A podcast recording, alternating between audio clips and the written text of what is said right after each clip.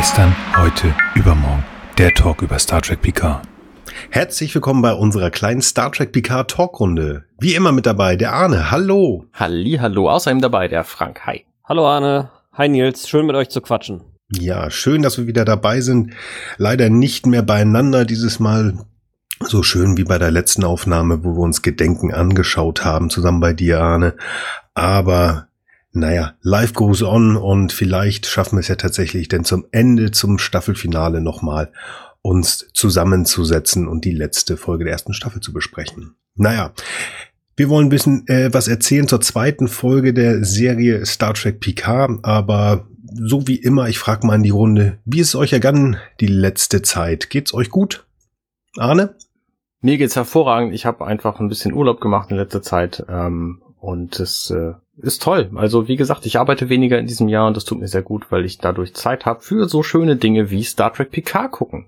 Ja, ich habe mal wieder so ein bisschen gestreamt. Ich äh, spiele 60 Seconds Reatomized. Jetzt wahrscheinlich zur Folge, wenn sie live geht, dann auch äh, 60 Parsecs und wahrscheinlich ein bisschen Disco Elysium. Äh, Werde ich mir wahrscheinlich aber auch bis auf ein äh, angezockt wahrscheinlich eher für später aufbewahren, weil der das Spiel doch echt extrem viel Text hat auf Englisch und ähm, ich glaube, es kommt einfach echt blöd, wenn man die ganze Zeit nur übersetzt. Daher, ich warte mal darauf, dass es übersetzt wird, aber im Generellen bin ich auch wieder auf YouTube zu sehen. Sehr gut. Das klingt doch total schön. Ja, wie man es vielleicht hört, ich bin so ein bisschen angeschlagen, aber ich wollte es mir nicht nehmen lassen mit meinen beiden PK-Freunden Arne und Frank über Star Trek PK heute zu sprechen. Ähm, ich habe ein paar Punkte mir aufgeschrieben, die ich ganz gerne noch loswerden wollte, bevor wir heute starten. Nummer eins. Ich habe vor einiger Zeit mit dem lieben Raphael vom Jules Erben und Dritte Macht Podcast so ein bisschen Blödsinn bei Twitter gemacht. Falls das irgendjemandem falsch, also falls das jemand in den falschen Hals bekommen haben sollte. Ich bin ein Gegner von Donald J. Trump also dieser Mann ist für mich ein Verbrecher und hat an der Position, an der er sitzt, nichts zu suchen. Also sollte das irgendjemand falsch verstanden haben, diesen, diesen kleine Witze, die wir da gemacht haben, hier nochmal ganz klar meine Meinung dazu. Und wenn die NSA gleich hier bei mir in der Tür steht, dann ist das schade für die Aufnahme, aber das ist meine Meinung. Punkt. Da bin ich voll bei Wo dir. wir gerade bei Kritiken. Ja, danke. Wo wir gerade bei Kritiken sind, es hat uns Kritik erreicht. Sehr viel Gutes, aber auch Positives. aber auch Negatives, meine Güte. Wir freuen uns über jede Kritik.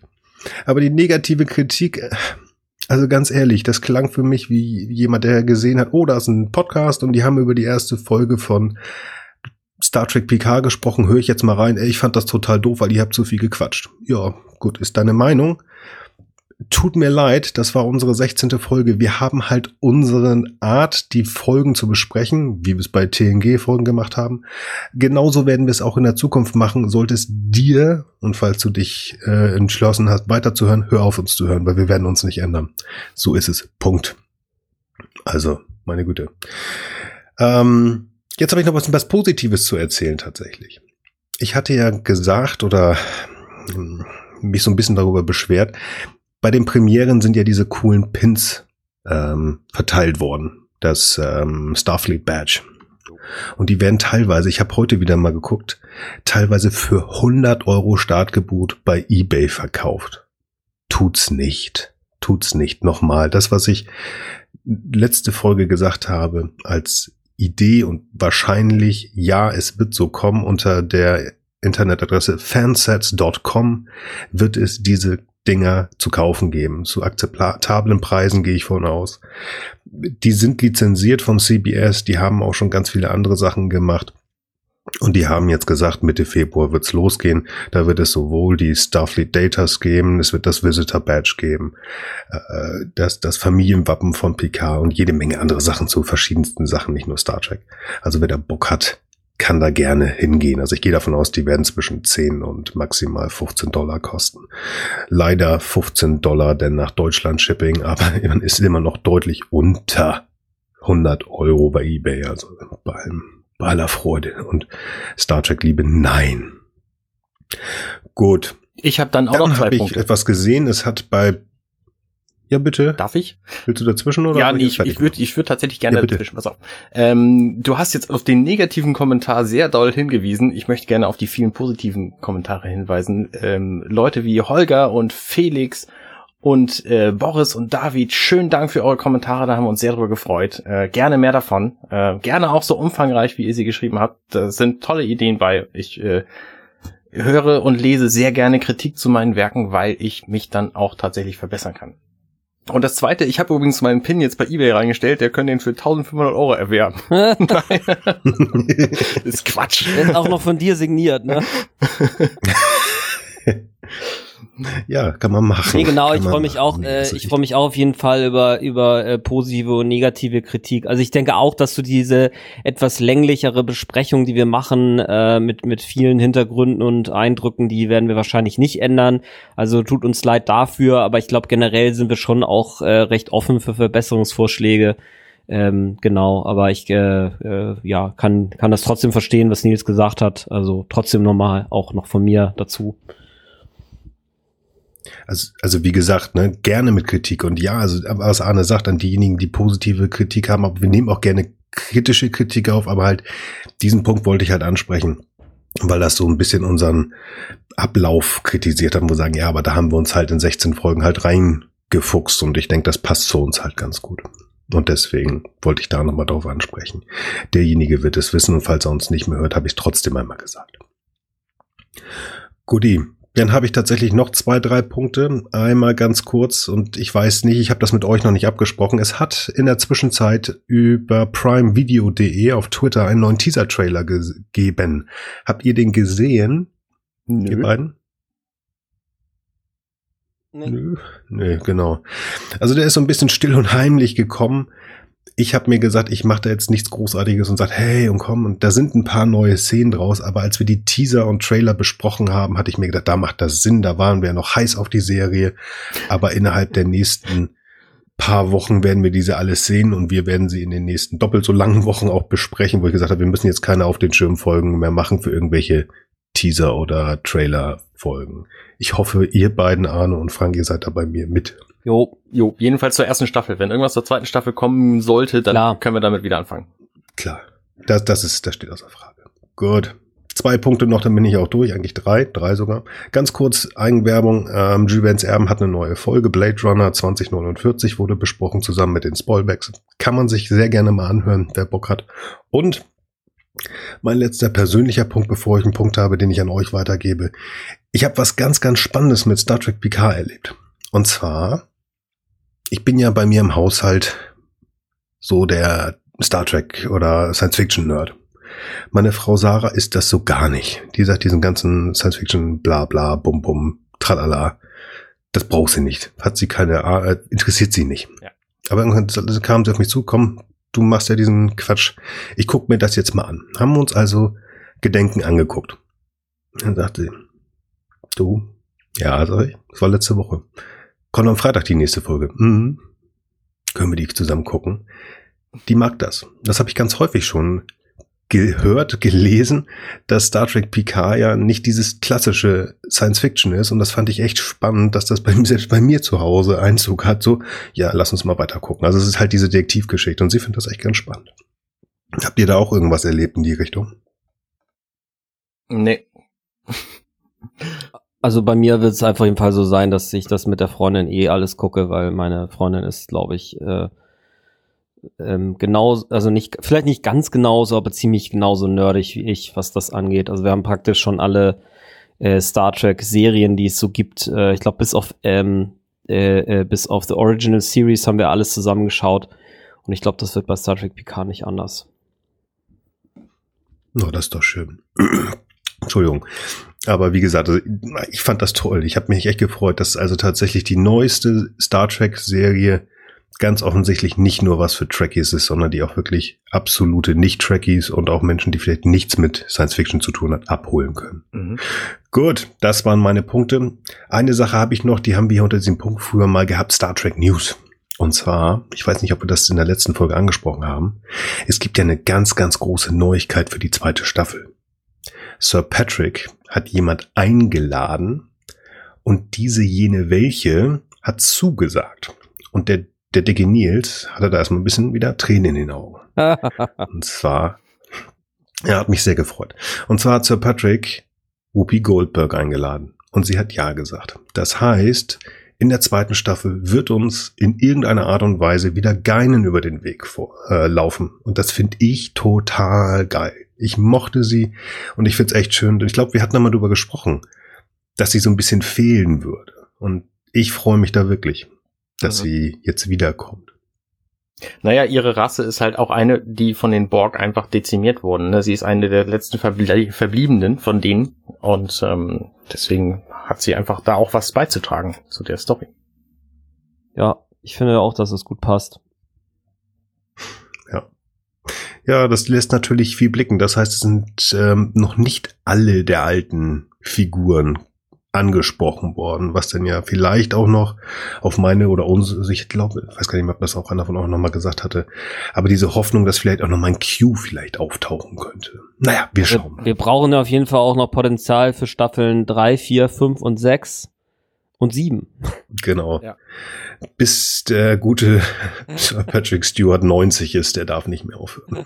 Ich habe mich ja gefragt, ob Sir Patrick tatsächlich mitspielen wird in der zweiten Staffel oder ob sie die anderen Figuren um ihn drumherum so stark aufbauen, dass auf ihn irgendwann verzichtet wird. Ja, also das hoffe ich jetzt nicht. Äh, sonst finde ich auch Star Trek PK als Namen etwas seltsam, aber dass er vielleicht in den Hintergrund tritt, also sagen wir, ich würde mir halt wünschen, also ich sag mal, ich habe bisher verstanden, dass es drei Staffeln geben soll. Und ich glaube, so für den Sir Patrick Stewart, ne, der ja nun auch etwas höheres Alter ist, das kann man vielleicht auch nicht verlangen, dass der nun wirklich noch sieben Staffeln, ah, äh, äh, was war das, 36 Folgen macht, ne? Sondern dass er vielleicht sagt, so 30 Folgen sage ich jetzt mal zu und dann mache ich mal Schluss, ne? Mhm. Aber was ich halt geil finden würde, wenn das vielleicht tatsächlich aufschließen würde, also vielleicht so ein schleichender Übergang ist, ne?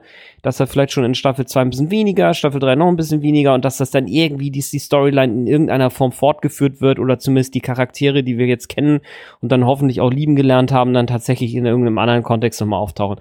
Ah, das würde ich äh, auch sehr, sehr geil finden. Mhm, mh.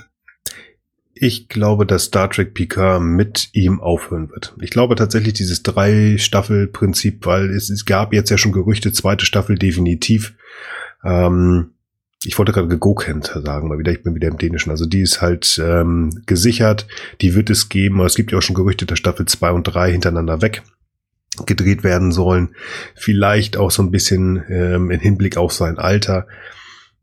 Ich habe noch eine Theorie, die wir nachher möglicherweise besprechen werden, wenn wir in der Folgenbesprechung sind, warum ich glaube, dass das ein, diese Serie so, ein, so eine Art geschlossener Story Arc wird um ihn herum. Ob die Figuren danach was anderes in einer anderen Serie vielleicht machen, wird man dann sehen. Aber da kommen wir nachher noch zu. Nachdem ich jetzt wirklich viel vorweg gesprochen habe und ich eigentlich Probleme mit meiner Stimme heute habe, wollen wir in die Folgenbesprechung gehen. Jo. Jo. Ja, klingt gut. Dann ganz kurz. Es geht heute um die zweite Staffel der ersten Folge. Die zweite, zweite Episode. Folge der ersten Staffel. die zweite Episode der ersten Staffel Star Trek Picard, die am 30.01.2020 auf CBS All Access Weltpremiere hatte und am 31.01.2020 auf Amazon Prime weltweit ausgestrahlt wurde. Es handelt sich um Karten und Legenden im Englischen Maps and Legends. Und Arne erzählt uns jetzt, worum es geht. Genau, ich habe tatsächlich zum ersten Mal ähm, mir auch was aufgeschrieben, damit ich nicht vor mich herstammeln muss. Ähm, was an dieser Folge hier neu ist, tatsächlich auch für uns, die wir die ersten drei Folgen schon gesehen haben, ist das, was wir zuallererst sehen, nämlich die Zusammenfassung, was bisher geschah. Und ich bin ein Typ, der guckt diese Zusammenfassung grundsätzlich immer, jedes Mal und achtet genau drauf, was da drin gesagt wird. Weil nämlich in vielen, vielen Serien wird an der Stelle darauf hingewiesen, worum es in dieser Folge geht. Das heißt, wenn ihr so ein bisschen so ein bisschen reingebracht werden wollt und, und erklärt bekommen wollt, okay, also beispielsweise, ähm, wenn in Staffel drei irgendeiner Serie plötzlich eine Figur in was bisher geschah wieder auftaucht, die wir seit zwei Staffeln nicht gesehen haben, dann wird sie in dieser Folge wahrscheinlich wieder auftauchen. Und deswegen gucke ich das halt immer sehr gerne und überspringe das nie. Und deswegen habe ich das in meiner Zusammenfassung auch drin. Also, was zuletzt geschah. Androiden zerstören die Utopia Planitia Schiffswerft. Übrigens, Entschuldigung, wir haben das das letzte Mal immer umgedreht. Das war keine Absicht. Ähm, das, äh, also Teile aus dem Interview. Es war nicht mehr Star Trek, deswegen hat Picard aufgehört. Dash taucht auf. Picard glaubt, sie sei Datas Tochter. Dash stirbt. Dr. Jurati sagt, Bruce Maddox hat sie immer in Paaren geschaffen. Es gibt also noch eine. Und Soji Asher trifft auf Narek. Das war die Zusammenfassung. Dann kommt wieder der fantastische Vorspann, äh, den ich tatsächlich jetzt übersprungen habe, weil den habe ich schon oft genug gesehen. Und dann beginnt es mit der Folge. Ähm, Mars. Am First Contact Day 2385, das ist 14 Jahre her, Androiden arbeiten auf der Werft. Menschen ebenfalls, sie misshandeln die Androiden, unter anderem einen mit der Bezeichnung F8. Plötzlich wird F8 umprogrammiert, seine Augen ähm, zeigen das, programmiert daraufhin die Computer um, bringt die Arbeiter um und dann sich. Dann reagieren Satelliten, Drohnen beschießen den Mars und alles explodiert. Und dann kommt der Vorspann natürlich nicht vorher, logischerweise. Ähm, ich lasse einfach meine Kommentare und lese einfach vor. Chateau Picard. Picard lernt über die Tal Shiar und deren geheime Hintergrundorganisation Jad Vash, die vor allem eines gemeinsam haben, Geheimnisse und einen Grundhass auf alle KI-Wesen. Dashs Wohnung. Picard geht mit Laris in die Wohnung von Dash. Dort wurden alle Spuren verwischt, aber nicht gut genug. Laris findet heraus, dass die Schwester von Dash in ihren Loks auftaucht und sich nicht auf der Erde befindet. Narek und Soji hatten Geschlechtsverkehr, das ging sehr schnell, und unterhalten sich, also nicht der Verkehr, sondern bis sie dann dazu gekommen waren, unterhalten sich über den Borg-Kubus und ihre Arbeit. Über Narek erfahren wir und Soji nichts, denn er verrät einfach nichts. Er will sie aber wiedersehen. Chateau Picard.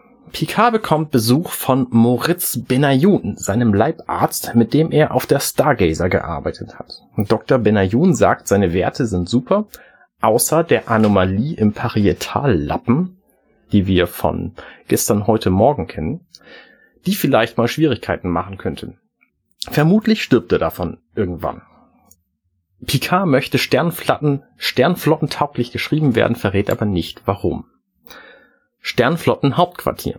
Picard beamt zum Sternflottenhauptquartier und geht als Besucher zu Admiral Kirsten Clancy. Er verrät ihr seinen Plan, Bruce Maddox aufzuspüren, mehr über Data zu erfahren und einen Komplott von Romulanern aufzudecken.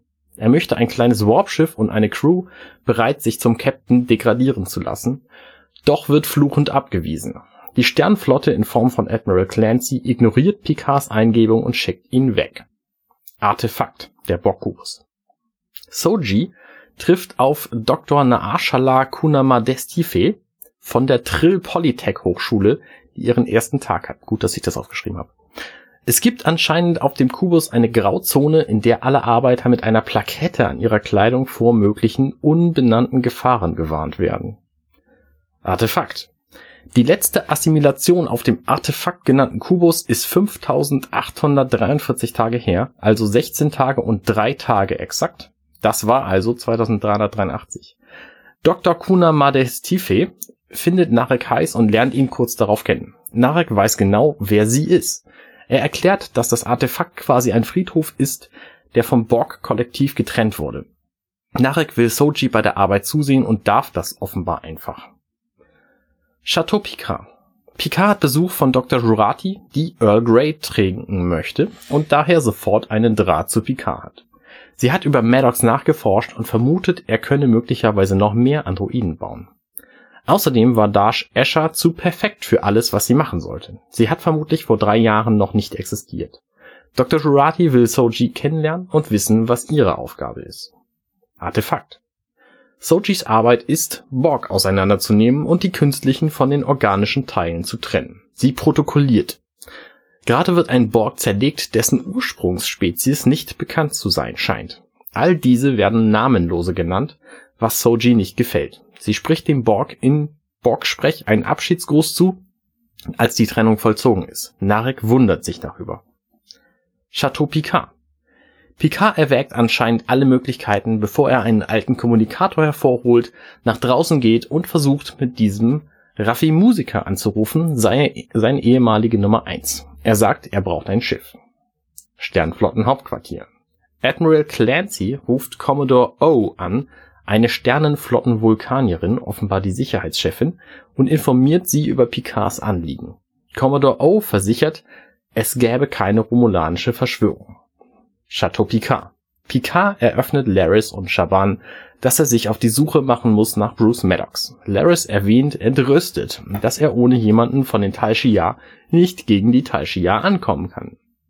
Shaban schlägt als Crew Riker, Worf und LaForge vor, doch Picard möchte genau die nicht, da sie sofort kämen und er jemanden möchte, der nichts zu verlieren hat. Sternflottenhauptquartier. Lieutenant Narissa Rizzo kommt zu Commodore O und die beiden führen ein geheimes Geheimgespräch über Picard.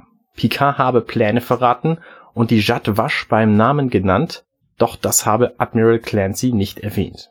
Commodore O sagt, Clancy habe Picard gebührend abgeschreckt und sagt, sie selbst kümmere sich um Picard, wenn nötig. Sie schickt Rizzo, deren Team Dash erledigt hat, bevor sie verhört hätte werden können, um die letzte Gelegenheit zu nutzen, nämlich Soji Asher. Rizzo habe ihren besten Mann darauf angesetzt, vermutlich Narek. Der Vasquez Rock. Picard geht zu Ruffy, die ihn erst wegschickt. Offenbar haben die beiden nicht die beste Vergangenheit. Picard erwähnt die geheimen romulanischen Attentäter und hat Wein dabei, der als Überzeugung doch ausreicht, dass sie ihn zu sich lässt.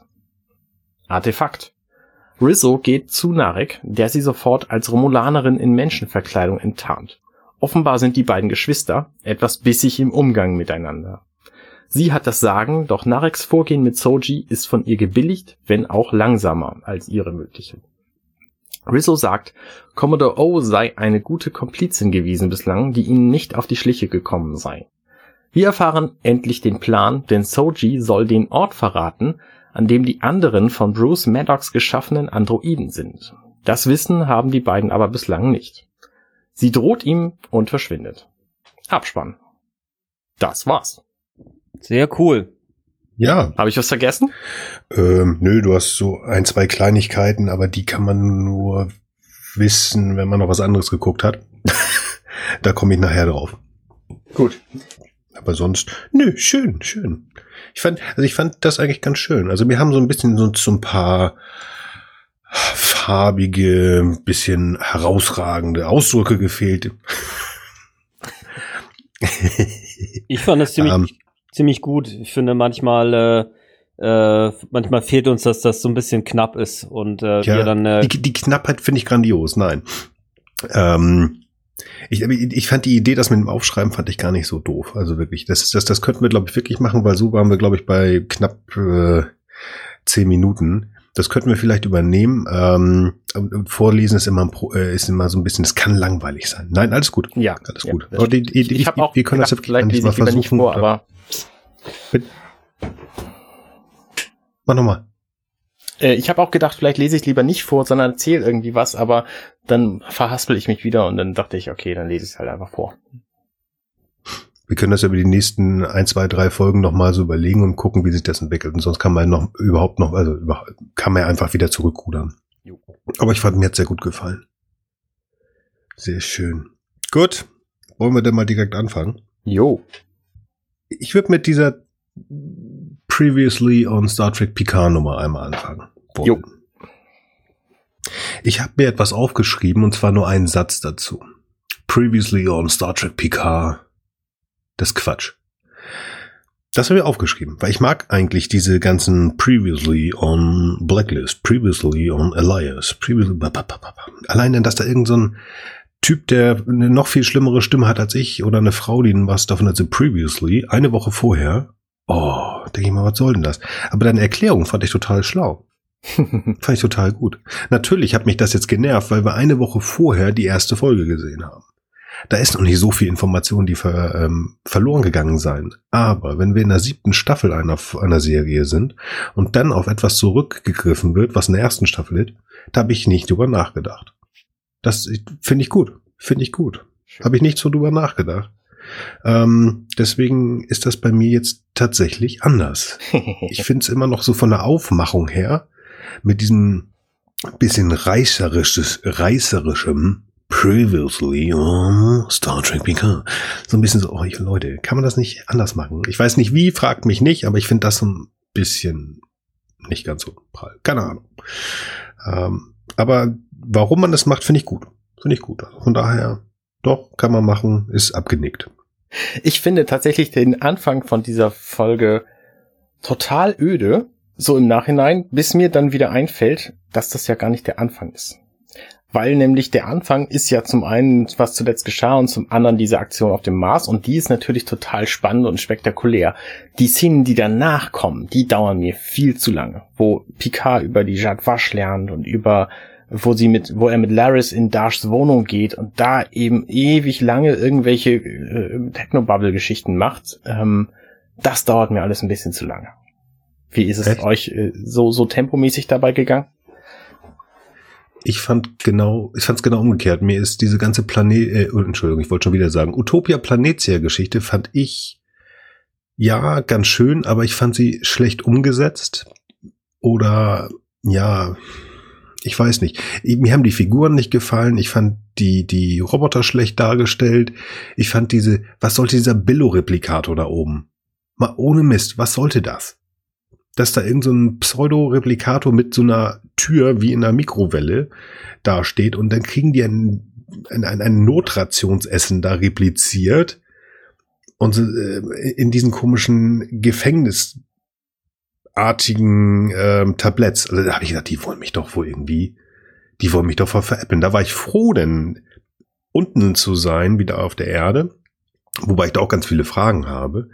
Aber ich fand das irgendwie ganz, auch von der Machart her ganz schön, dass ähm, Laris und Jaban so ein bisschen was, also der ist ja nicht so ganz begeistert von dieser Jadwasch-Nummer, aber Laris erzählt was.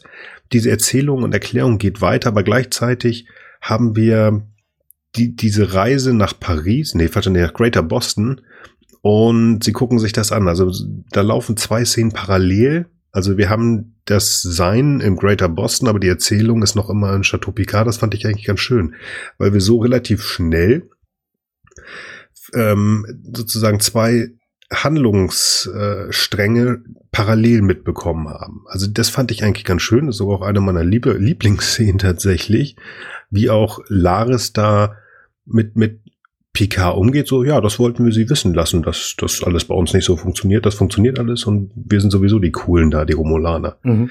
Ähm, fand ich tatsächlich genau andersrum. Also ich hätte auf den Mars, auch wenn er schön gemacht ist und wir da auch die, ähm, wie heißen sie, die McCall-Klasse äh, Shuttles, also hier die ganz am Anfang da gezeigt werden, die eine leicht veränderte Variante des Argo-Shuttles, das wir aus Nemesis kennen, ähm, dass die da aufgenommen worden sind. Das ist echt schön. Aber wo ich dachte, so, ich hatte von dieser ganzen Maßnummer etwas mehr erwartet. Also tatsächlich anders. Mir hat die Szene deswegen eigentlich auch ganz gut gefallen, weil sie so ein bisschen mehr in diese in diese Politisierung äh, quasi einführt. Also wie wir ja auch auf der Premiere erfahren haben und wie wir ja jetzt auch schon in verschiedenen Gesprächen hinlänglich äh, besprochen haben, dass ähm, äh, Star Trek also auch immer so den aktuellen Zeitgeist mit reflektiert und äh, vielleicht diese utopische Welt, die durch TNG in den ersten Staffeln gezeichnet wurde, äh, die wird ja auch zunehmend abgebaut. Ne? Da gibt's dann ja auch irgendwie, dann merkt man ja doch, auf der Erde gibt's eben doch vielleicht mal das ein oder andere Problem. Oder wir hatten ja auch schon bei Ciscos Vater gesprochen, warum der dann doch da im äh, im Restaurant arbeiten muss, mehr oder weniger, ne? Äh, also zumindest, dass man diskutieren kann, ob es wirklich allen so gut geht und quasi alle sich, äh, sagen wir mal, so auf bedingungsloses Grundeinkommen hinlegen müssen, äh, hinlegen können. Und äh, ich finde, dass äh, das auf dieser äh, Darstellung auf dem Mars irgendwie auch klar geworden ist. Und deswegen fand ich gerade eigentlich diese, ähm, diese, diese, diese Billo-Replikatoren eigentlich ganz gut. Also man muss sich ja vorstellen, äh, auf dem Flaggschiff der Enterprise, das ist natürlich State of the Art. Die haben sozusagen den allerneuesten äh, Kram da verbaut, den es halt überhaupt gibt. So, und das aber sozusagen äh, in verschiedenen anderen Stellen der, des Föderationsraumes oder des, der, der, der menschlichen, äh, des menschlichen Ausdehnungsbereiches eben auch nicht alle Standards sozusagen genauso hoch sind wie der auf der, auf der Enterprise, sondern es da sozusagen auch niedrigere Standards gibt, das so darzustellen, dass es eben doch soziale Klassenunterschiede gibt, das ist, finde ich, hier sehr gut dargestellt und auch diese, diese, diese beleidigende, äh, Haltung dem dem dem F8 gegenüber, die die zeigt, also die die die äh, stellt einfach dieses dieses dieses äh, von Vorurteilen und Klassenunterschieden geprägte äh, politische diese politische Sphäre irgendwie da und die die die die wir sozusagen wo wir jetzt schon ja auch gehört haben, dass das hier so dargestellt werden soll. Und ähm, also es gibt eben wirklich nicht mehr diese, es gehört auch zu diesem, zu dieser Demystifizierung der, des von Starfleet, ne, dass das eben nicht alles Friede, Freude, Eierkuchen ist und Mhm. wir sind alle lieb zueinander, sondern es gibt halt wirklich auch einfach Leute, die müssen halt auf dem Mars in Anführungsstrichen irgendwelche Scheißjobs machen und die lassen das dann halt ein bisschen auch an den Androiden raus und äh, ja, irgendwie so, ne? Deswegen, also ich fand, äh, also von der Perspektive, also ich finde auch in der Umsetzung teilweise ein bisschen komisch. Ich tue mich ja immer so ein bisschen schwer mit so Szenen, die ich halt von der Kampfsimu also von der Kampfdarstellung unlogisch finde. Ne? Also ich finde zum Beispiel, wie dann irgendjemand versucht, ja dann den F8 irgendwie aufzuhalten, als er da mit dem Schweißbrenner um sich schießt. Da denke ich, da hätte man sich ein bisschen schlauer anstellen können. Auf der anderen Seite, na ja, wenn sie Mhm. es eben super umgesetzt hätten, dann hätte der F8 trotzdem gewonnen, ne? Weil ich meine, der ist einfach hier ein übermenschlich schnelles Wesen und deswegen passt das für mich dann irgendwie doch. Aber sozusagen so in der Ausführung vielleicht ein bisschen Abzüge, aber so von der von der Stimmung, die vermittelt wird, hat mir das eigentlich gut gefallen, um einfach auch dem der der Story selber, die sich jetzt um Picard und Dash und so weiter rankt, sozusagen auch so ein bisschen Kontext zu geben. Und für Mhm. mich eigentlich auch nochmal die Frage, habe ich das jetzt vergessen oder ist das nicht eigentlich eine Szene, die überhaupt nicht in der folgenden, in der, in der Serie, also in der, in der letzten Folge kam das doch gar nicht vor. Das ist doch eigentlich wie so ein, so eine extra Szene, die eben den Kontext erklärt, oder? Also sowas wie previously on, äh, verstehe genau. ich gar nicht. Das ist, der das ist, nee, nee, nee, das ist ähm, der Einstieg in die, in die Serie, um uns halt den ah, ja, in der ersten Folge angesprochenen Marsaufstand mal uns zu zeigen. okay, alles klar. Genau, Ich- also ich in dem, dabei, Previous, ich bin- in dem, in dem, was zuletzt geschah, da wurde halt dieses Interview gezeigt und während des Interviews sah man auch schon in, auf diesem Bildschirm neben der Ah, Interviewerin ja, ja. so ein paar Szenen von diesem Marsaufstand, aber eben Ah. noch nicht so wahnsinnig viel. Und jetzt Okay. wird halt die, die explizite, sehr ausführliche Version ähm, gezeigt, die eben zeigt, okay, ein einziger Android reicht offenbar aus, um den kompletten Mars zu zerstören. Ja. Das glaube ich gar nicht mal, dass das nur einer ist. Ich glaube, da sind noch mehr, die ausflippen. Weil wenn wir uns die Videos, die auf diesem komischen fancy Bildschirm da gezeigt werden, so um und bei vier Minuten 54, das sind alles diese Kampfszenen, die wir in den Trailern und Teasern schon mal gesehen haben, wo da irgendwelche Raumschiffe auch über den Mars fliegen und da rumballern. Ich glaube, dass fast alle oder auf jeden Fall mehrere dieser Androiden, es wurde auch immer von Androiden in, in Mehrzahl gesprochen, Mhm, mhm. die auf dem Mars Alarm gemacht haben. Ich glaube, dass F8 nur uns ein Punkt oder ein, ein Ort zeigt, wo ein Android Ja, aussetzt. ja, hast du wahrscheinlich recht. Mir geht's ja. auch gar nicht so sehr darum, wie die mit ihm umgehen. Nein, also es gibt ja immer Leute, die äh, Androiden irgendwie nicht toll finden. Also das haben wir schon mal gesehen in, in Measure of Man, wem gehört Data. Und das werden wir auch garantiert in der Pause zwischen erster und zweiter Staffel uns mal genauer angucken.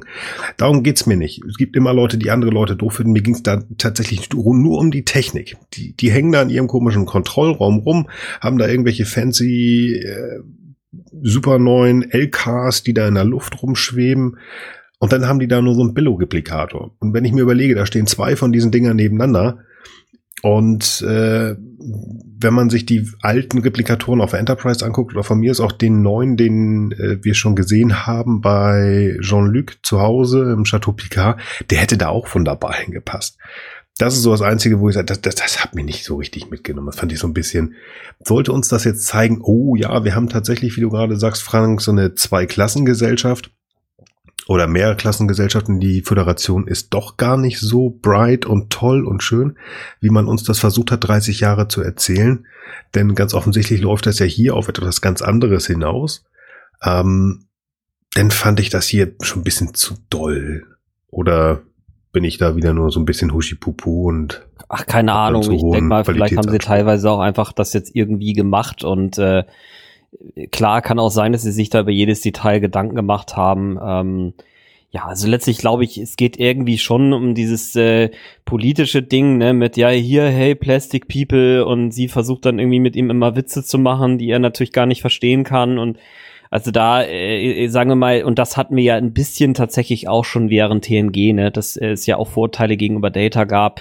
Ich meine, das Thema, äh, ob künstliches Leben denselben Status hat, äh, wie wie wie wie äh, natürliches Leben oder wie biologisches Leben, das ist ja auch ein immerwährendes Thema. Ne? Das haben wir auch mit dem Doktor bei äh, in, in, bei Voyager und äh, also insofern äh, sagen wir mal, für mich ein bisschen überzeichnet. Es hatte schon, äh, weil wir es am Anfang ja auch hatten, schon ein bisschen was von dieser Trumpisierung, ne? Also dieses so, äh, wir machen da jetzt auch ganz offen äh, blöde Witze und äh, solche Geschichten, ne? So, da, das habe ich jetzt so äh, äh von Starfleet äh, aus TNG nicht in Erinnerung. Und auch in den Diskussionen, ob jetzt der Doktor Rechte bekommt oder nicht, da sind die Leute schon noch ein bisschen zivilisierter miteinander umgegangen. Das hat sozusagen schon so diesen modernen Touch, das ist so meine Wahrnehmung gewesen. Ansonsten bin ich aber auch bei dir, dass, äh, wie gesagt, ich finde auch, dass das nicht in einem stimmig war. Ich will noch mal einmal kurz zur Ahne kommen, weil ich finde das nämlich eigentlich auch sehr bemerkenswert. Äh, mir ist das gar nicht so aufgefallen, aber jetzt äh, hatte ich ja ein bisschen Zeit, äh, auch noch mal drüber nachzusinnen. Äh, das sind tatsächlich eigentlich diese sieben Minuten, ne, von, von eigentlich nach dem Trailer, bis es dann tatsächlich zum Borg-Kobus läuft, die wirklich, also wirklich unglaublich lahm sind. äh, äh, ähm, ähm, und, und dieses ganze Gebrabbel, jetzt, jetzt erinnere ich das nämlich auch, ich glaube, ich habe dann mich nicht so richtig zugehört, ich habe mir währenddessen eigentlich nur so Gedanken gemacht, naja, okay, jetzt verstehe ich auch, wenn schon diese, diese äh, Tal Shiva, äh, wie heißen die? Tal Shia Geheimorganisation, die da noch mit drinne ist, die Sektion 31 der geheimen irgendwas wie der Romulaner, äh, dass die jetzt auch so einen Hass gegen künstliche Lebewesen haben, dann verstehe ich auf einmal, warum die da auftauchen und da irgendwie äh, gegen Dash und auch gegen Soji irgendwie vorgehen. Aber ich finde auch, das muss nicht sieben Minuten dauern, dieses ganze Gebrabbel und wie dann Daten irgendwie gleich sind und wie sie das dann versteckt oder nicht versteckt hat und Rekonstruktion in Pipapo. Äh, ja, ich fand es auch so ein bisschen ermüdend eigentlich. Also ich fand da tatsächlich einige Dinge spannend dran an, diese, an dieser Sequenz, aber das waren halt extrem wenige. Also spannend zum Beispiel fand ich den Moment, wo Picard sagt, na ja, also die Methoden, die die Romulaner hier verwenden, um mhm. das wieder herzustellen, ähm, die sind ja bestenfalls auch nur, nur fragwürdig so. Mhm. Und dann sagt halt die Romulanerin, ja, das ist genau das, was wir euch glauben lassen wollen. Das mhm. finde ich total spannend, weil das halt diese Geheimniskrämerei der Romulaner einfach nochmal unterstützt. Mhm. Und ich finde auch spannend ähm, den Moment, wo Laris sagt, äh, ach übrigens hier, das sind die Jadwash und ähm, und Jaban sagt, äh, ja, nee, komm, das ist doch Quatsch hier alles, das muss doch nicht, das musst du doch gar nicht erzählen, so. Also da sind sie sich schon uneinig. Die haben halt so eine, so eine ganz eigenartige Beziehung, die beiden. Ne? Sie, sie mögen sich offensichtlich, weil sie sind schon ewig zusammen und haben sich dafür auch entschieden, zusammen zu sein. Ob die jetzt irgendeine eine Liebesbeziehung haben oder nicht, sei mal dahingestellt. Jedenfalls verbringen sie viel Zeit miteinander und sind sich aber in so vielen Punkten sehr uneins. Das finde ich, ähm, das ist irgendwie niedlich anzugucken, so wie so ein altes Ehepaar. Ähm, ja, aber genau das sind sie ja. Entschuldige, dass ich unterbreche, aber genau das sind sie ja.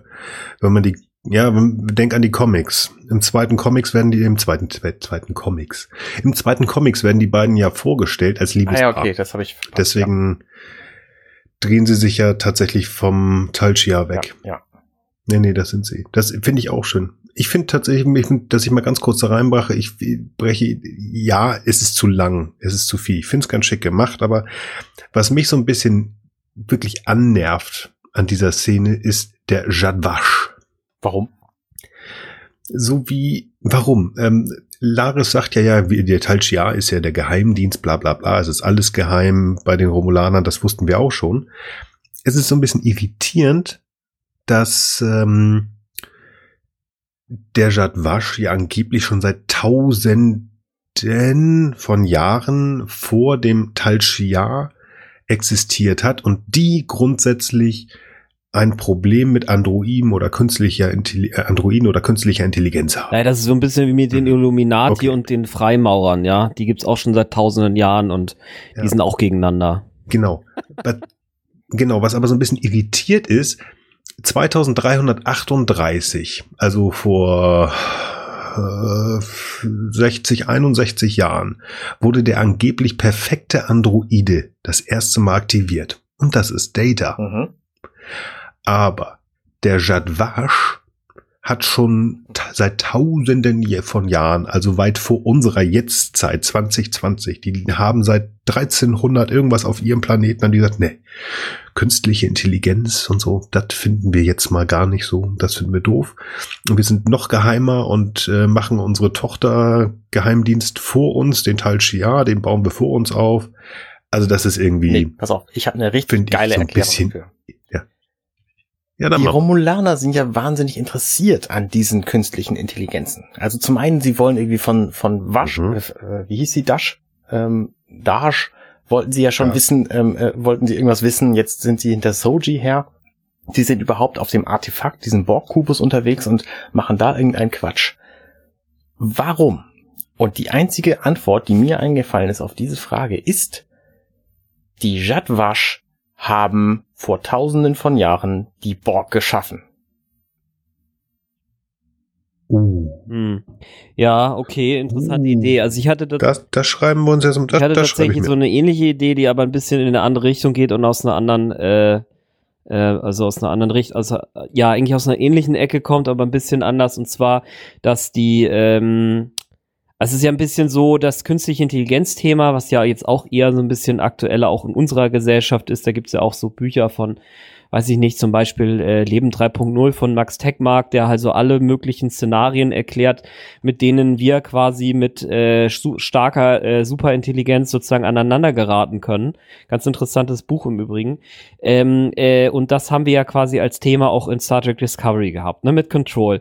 Und äh, meine Idee ist da so ein bisschen eher gewesen, naja, die wat, äh, äh, wie heißen die jetzt? Wat, Jasch? Jadwasch. Jadwasch, dass die selber, also dass die romulanische Kultur mal selber vor äh, ein paar tausend Jahren eben auch künstliche Intelligenz entwickelt haben und mit denen selber eben auch schon Probleme hatten. Also Stichwort Superintelligenz, die ihnen vielleicht da den Rang abläuft. Ne? Vielleicht auch die Borg geschaffen. Ich meine, ist jetzt nicht, könnte schon irgendwie auch sein, ja. Ich hatte nur mal den Eindruck, dass die Borg eigentlich noch älter sind. Ähm, ähm, aber wie gesagt, keine Ahnung, ja, das äh, kann ja auch irgendwie sein, dass das so verflochten wird noch. Jedenfalls, dass das darüber kommt und für mich ist so ein bisschen ein Hinweis darüber da gekommen, weil die, die Allison, die fummelt ja an dem Buch ähm, The Complete Robot von Isaac Asimov rum. so, und jetzt, wie gesagt, ich will es nicht komplett die, die heißt nicht Allison, die Schauspielerin heißt Allison. Ja, okay, die, äh, wie heißt, wie heißt die, wie heißt die, äh, äh das ist die Kur Jurati, ne? Okay, Jurati. Agnes, Agnes Jurati, genau, die fummelt an dem äh, äh, The Complete Robot von Isaac Asimov rum. So und jetzt, äh, ich will jetzt nicht das komplett spoilern, aber es ist schon so, dass äh, bei Isaac Asimov ist es so, es gibt eben Roboter, es gibt die Gesetze der Robotik, die kennt ja vielleicht auch der ein oder andere. Ne? Der Roboter darf dem Menschen nichts tun, er darf äh, sich selber nicht äh, zerstören, außer er gefährdet dadurch Menschenleben. Äh, äh, ähm, ähm, die, die, die, und, und das davor gibt's dann noch das nullte Gesetz mit der Menschheit und das, das, das dritte oder zweite habe ich jetzt gerade vergessen vergessen, aber so in die Richtung geht das, ja. Und jetzt ist es so, dass in den späteren Büchern von Isaac Asimov verschwinden die Roboter auch. Und in einer der Storylines findet man dann irgendwann heraus, dass sozusagen so Roboter im Untergrund irgendwie auch die Geschicke der Menschheit so ein bisschen mitlenken. So, und ich hatte so ein bisschen dann die Idee, ha, vielleicht sind die Jadwasch selber Roboter und wollen jetzt irgendwelche anderen äh, künstlichen Intelligenzen im Grunde genommen davon abhalten, dass sie ah. selber entdeckt werden. Und die äh, in, in Wahrheit steuern sie im Grunde genommen von innen heraus die romulanische Gesellschaft. Also entweder so oder wie gesagt, diese Geschichte mit, sie wissen, dass Roboter dazu tendieren, irgendwie die Herrschaft zu übernehmen oder zumindest, dass es problematisch ist, da die Dominanz hundertprozentig zu behalten, weil nicht alle so freundlich und nett sind wie Data, was wir durch die Borg ja sehr wohl wissen. Äh, und, und dass sie deswegen sagen so, nee, machen wir hier nicht mit, wir sorgen dafür durch alle Schweden, die wir hier ziehen können und sei es auch, dass wir halt äh, Starfleet manipulieren auf fundamentaler Ebene, um halt zu verhindern, dass sich solche äh, künstliche Intelligenzen bilden. Aber das sind jetzt auch meine 5 Cent dazu, das wie gesagt auch nur, weil ich eben äh, großer Asimov-Fan bin und irgendwie dachte, hä, irgendwie passt das vielleicht. Ja, ja, ist auch, auch eine, eine plausible Spannend. Theorie. Ja. Ich finde halt interessant an diesem ganzen Ding, ähm, dass diese künstliche Intelligenz, Romulaner und Jadwasch und so offensichtlich nachträglich da reingestrickt wurden.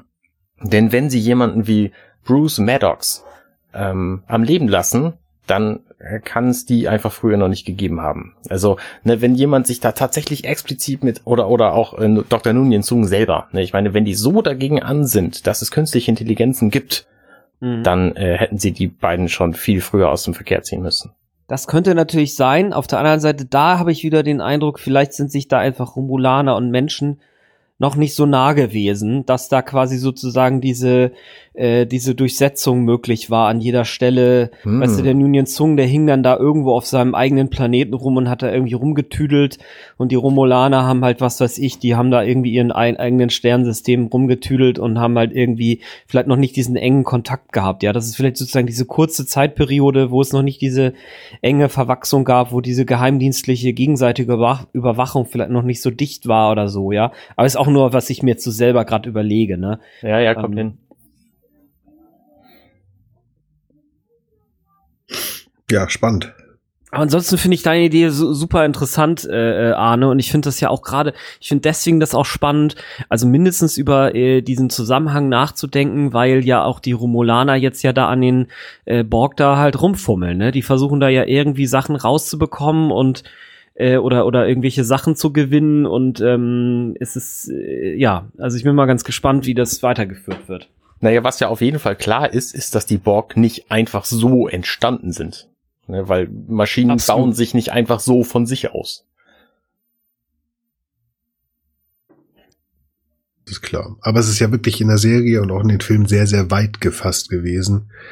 Und man möge mir das verzeihen, wenn ich jetzt wieder kein Wissen über Voyager, also mit Wissen von Voyager glänzen kann. Aber zumindest in TNG ist es ja wirklich sehr offen, wo die herkommen und wo sie herkommen. Das einzige war ja einmal, dass Geinen war das mal. Ich gesagt hat, ja, die gibt es schon von seit tausenden von Jahren, aber wo die herkommen, das wissen wir nicht so genau. Also ja. deswegen kann es sein. Also spannend, spannende Theorie. Wie lange, wie lange existieren denn eigentlich die Romulaner und Vulkanier schon? Die gibt's ja schon auch eine ganze Weile länger, oder? Da müsste also nur, wenn ihr es jetzt wisst, ja, also dann, äh, sonst kann man das ja, ja nochmal. Unif äh, Unification oder Unicorn, also diese Geschichte, wo die, wo ähm, wie heißt er denn noch? Spock. Spock hieß der Mann, mhm. in TNG auftaucht. Und da wurde, glaube ich, auch ein bisschen mehr über die Geschichte der Romulaner und Vulkanier erzählt. Aber es sind auch wahrscheinlich mehrere tausende Jahre. Mhm, mhm. okay. Ja, also wie gesagt, bei den Borg hatte ich irgendwie im Kopf, dass irgendwann mal gesagt wird, sie wären sogar schon Millionen Jahre alt, aber das kann ich mir ehrlich gesagt wieder auch nicht wirklich vorstellen. Also entweder ist das so eine, so eine, äh, sagen wir mal, so eine Äußerung mal gewesen, die dann sozusagen gemacht wurde, bevor man sich eben überlegt hat, wie man die sozusagen in Zukunft noch mit der Geschichte insgesamt vernetzen will. Äh, was ich daran sehr unlogisch finde, ist, ähm, warum denn jetzt die Borg, die ja wirklich mit hoher Geschwindigkeit da ähm, äh, Rassen assimilieren können, warum die jetzt nach Millionen Jahren äh, immer noch nicht die ganze Galaxis quasi übernommen haben mhm. oder von irgendeiner anderen Spezies, die meinetwegen ähnlich stark ist, halt dann mal platt oder zumindest in ihre Schranken gewiesen sein sollen. Insofern, ich finde die Idee interessant, dass die was miteinander zu tun haben, weil das finde ich von der von dem Zeitrahmen besser für mich hinkommen würde. Aber ja, gut, so viel für, zur Spekulation.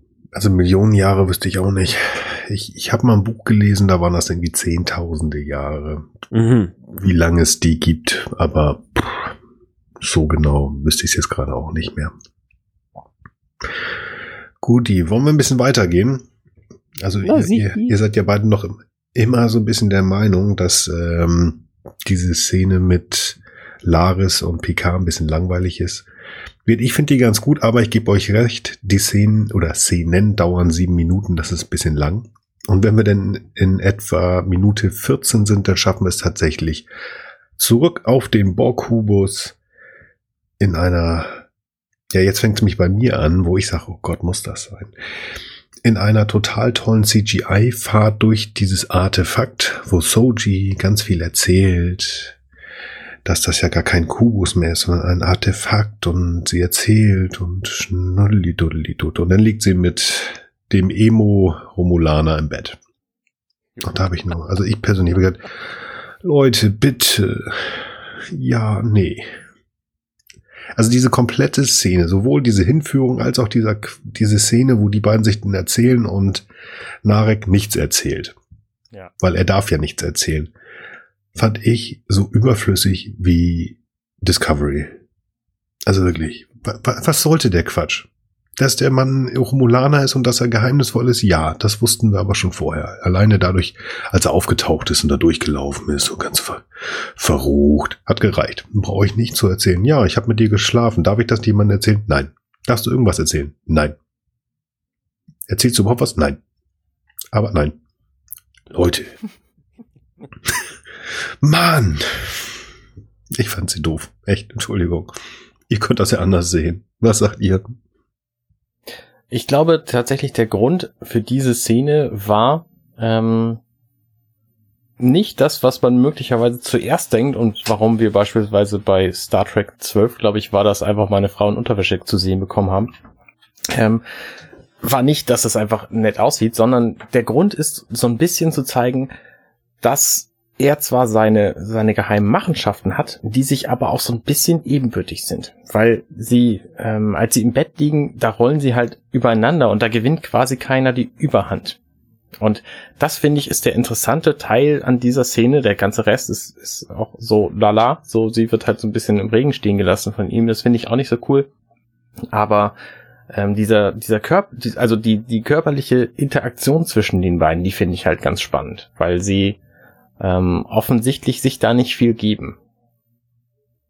Also es ist nicht so, dass er sie irgendwie überzeugt hätte, bei äh, jetzt mit ihm ins Bett zu gehen, weil das ist ja sein Bett, wie wir später erfahren.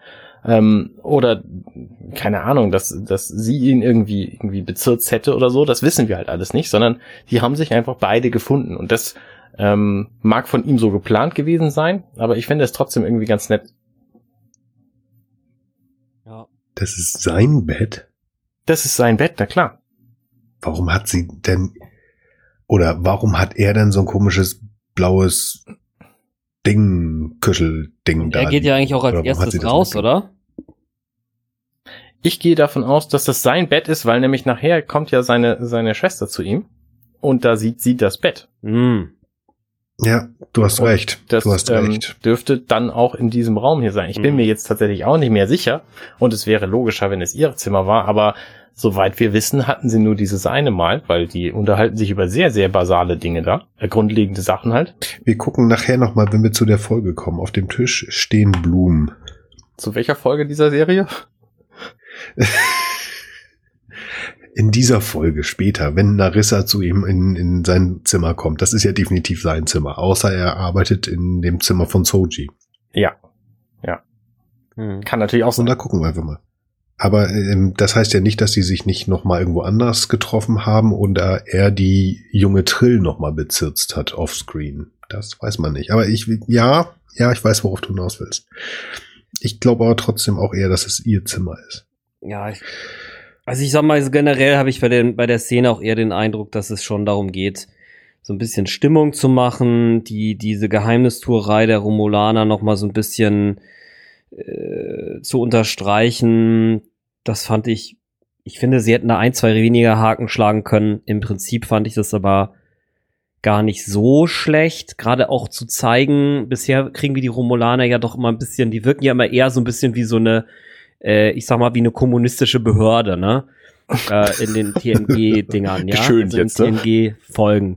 Das ist dann immer so, ja, ja, wir sind so die Romulaner, wir dürfen halt nicht so viel, wir haben halt diese, diese schlecht sitzende Kleidung, haben deswegen permanent schlechte Laune, äh, so ungefähr. Und hier wird das so ein bisschen so, hier, hier kriegt man so ein bisschen was von so einer privaten, persönlichen Dimension mit, die das halt auch noch haben kann, ne? Dass man im Grunde genommen, man hat eine Intimität, und gleichzeitig hat man sie irgendwie auch nicht, ne? Also sie sind mhm. ja sozusagen auf der emotionalen, auf der biologischen Ebene sind sie ja sozusagen intim, aber sonst wissen die eigentlich nichts übereinander, ne? Beziehungsweise sie zumindest gar nichts über ihn.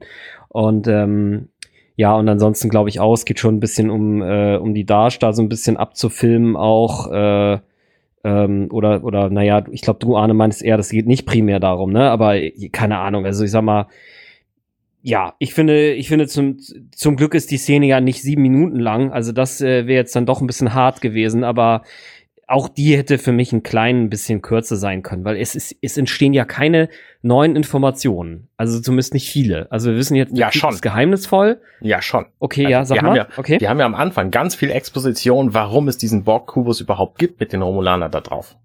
Aha, erzähl mal. Naja, sie, also sie erzählt halt, dass die, dass die Romulaner versuchen, diesen Borg-Kubus quasi abzuwracken Ah, ja, und ja. dass das deren Geheimnis, äh, dass das quasi deren, deren Geldquelle ist und deren Motivation hier. Und wir sehen ja auch so ein paar sehr, sehr spannende Kamerafahrten während dieser Szene hier ähm, durch diesen Borg-Kubus, wo man dann halt irgendwie arbeitende Drohnen sieht und so und sieht, dass dieser Mhm. Borg-Kubus offensichtlich noch sehr, sehr, sehr groß ist und zu vielen Teilen vielleicht sogar noch unerforscht, weil das, das erfahren wir ja später über diese Button in der Klamotte. Ähm, Stimmt, ja, hast du recht. also ne, de, diese Szene hat vor allem Exposition als, äh, als, als Thema. Und dann sagt sie halt, sie findet ähm, Schönheit in der Unvollkommenheit. Und das ist natürlich, hast du auch recht, ja. das ist natürlich auch deswegen spannend zu wissen, weil sie natürlich als als Android im Grunde perfekt ist. Ja, oder als Datas Tochter äh, mit Data, der zwar perfekt war in vielen Ebenen, aber eigentlich ja gern menschlich und damit vielleicht weniger Ja. perfekt gewesen wäre. Ja. Ja, da hast du recht. Okay, ich bin bei dir, ja. Passt. Also schade, dass das alles über so ein Gelaber kommt, was quasi ähm, zu hören ist, bevor überhaupt jemand zu sehen ist. Das ist ein bisschen, bisschen bedauerlich, so als, als Overlay. Ich hätte es lieber in Bildern gesehen, also in tatsächlichen Bildern. Ja, ja, ich bin, ich, ich, ich werde mir das auf jeden Fall noch mal anschauen. Ich finde das ja sowieso mal cool, wenn, nachdem wir gesprochen haben, das sich dann noch mal anzuschauen. Das hat immer noch mal echt einen großen Effekt und ich glaube, das wird hier heute auch nicht anders sein. Ja. Also mir hat es halt sehr geholfen, diese Zusammenfassung zu schreiben. Da habe ich halt auch gemerkt, dass diese Szene vorhin in Dashs Wohnung einfach super lange ist, weil da hatte ich nicht viel zu schreiben. Mhm. okay. Ja, das stimmt. Genau. Wobei die coole Musik im Hintergrund hatte, muss ich sagen. Ja. In Dashwohnung. Ja. Ja. Aber wie gesagt, ich, ich habe sie zwei, dreimal gesehen. Ich, aber wir, das, da sind die Geschmäcker halt verschieden. Ja.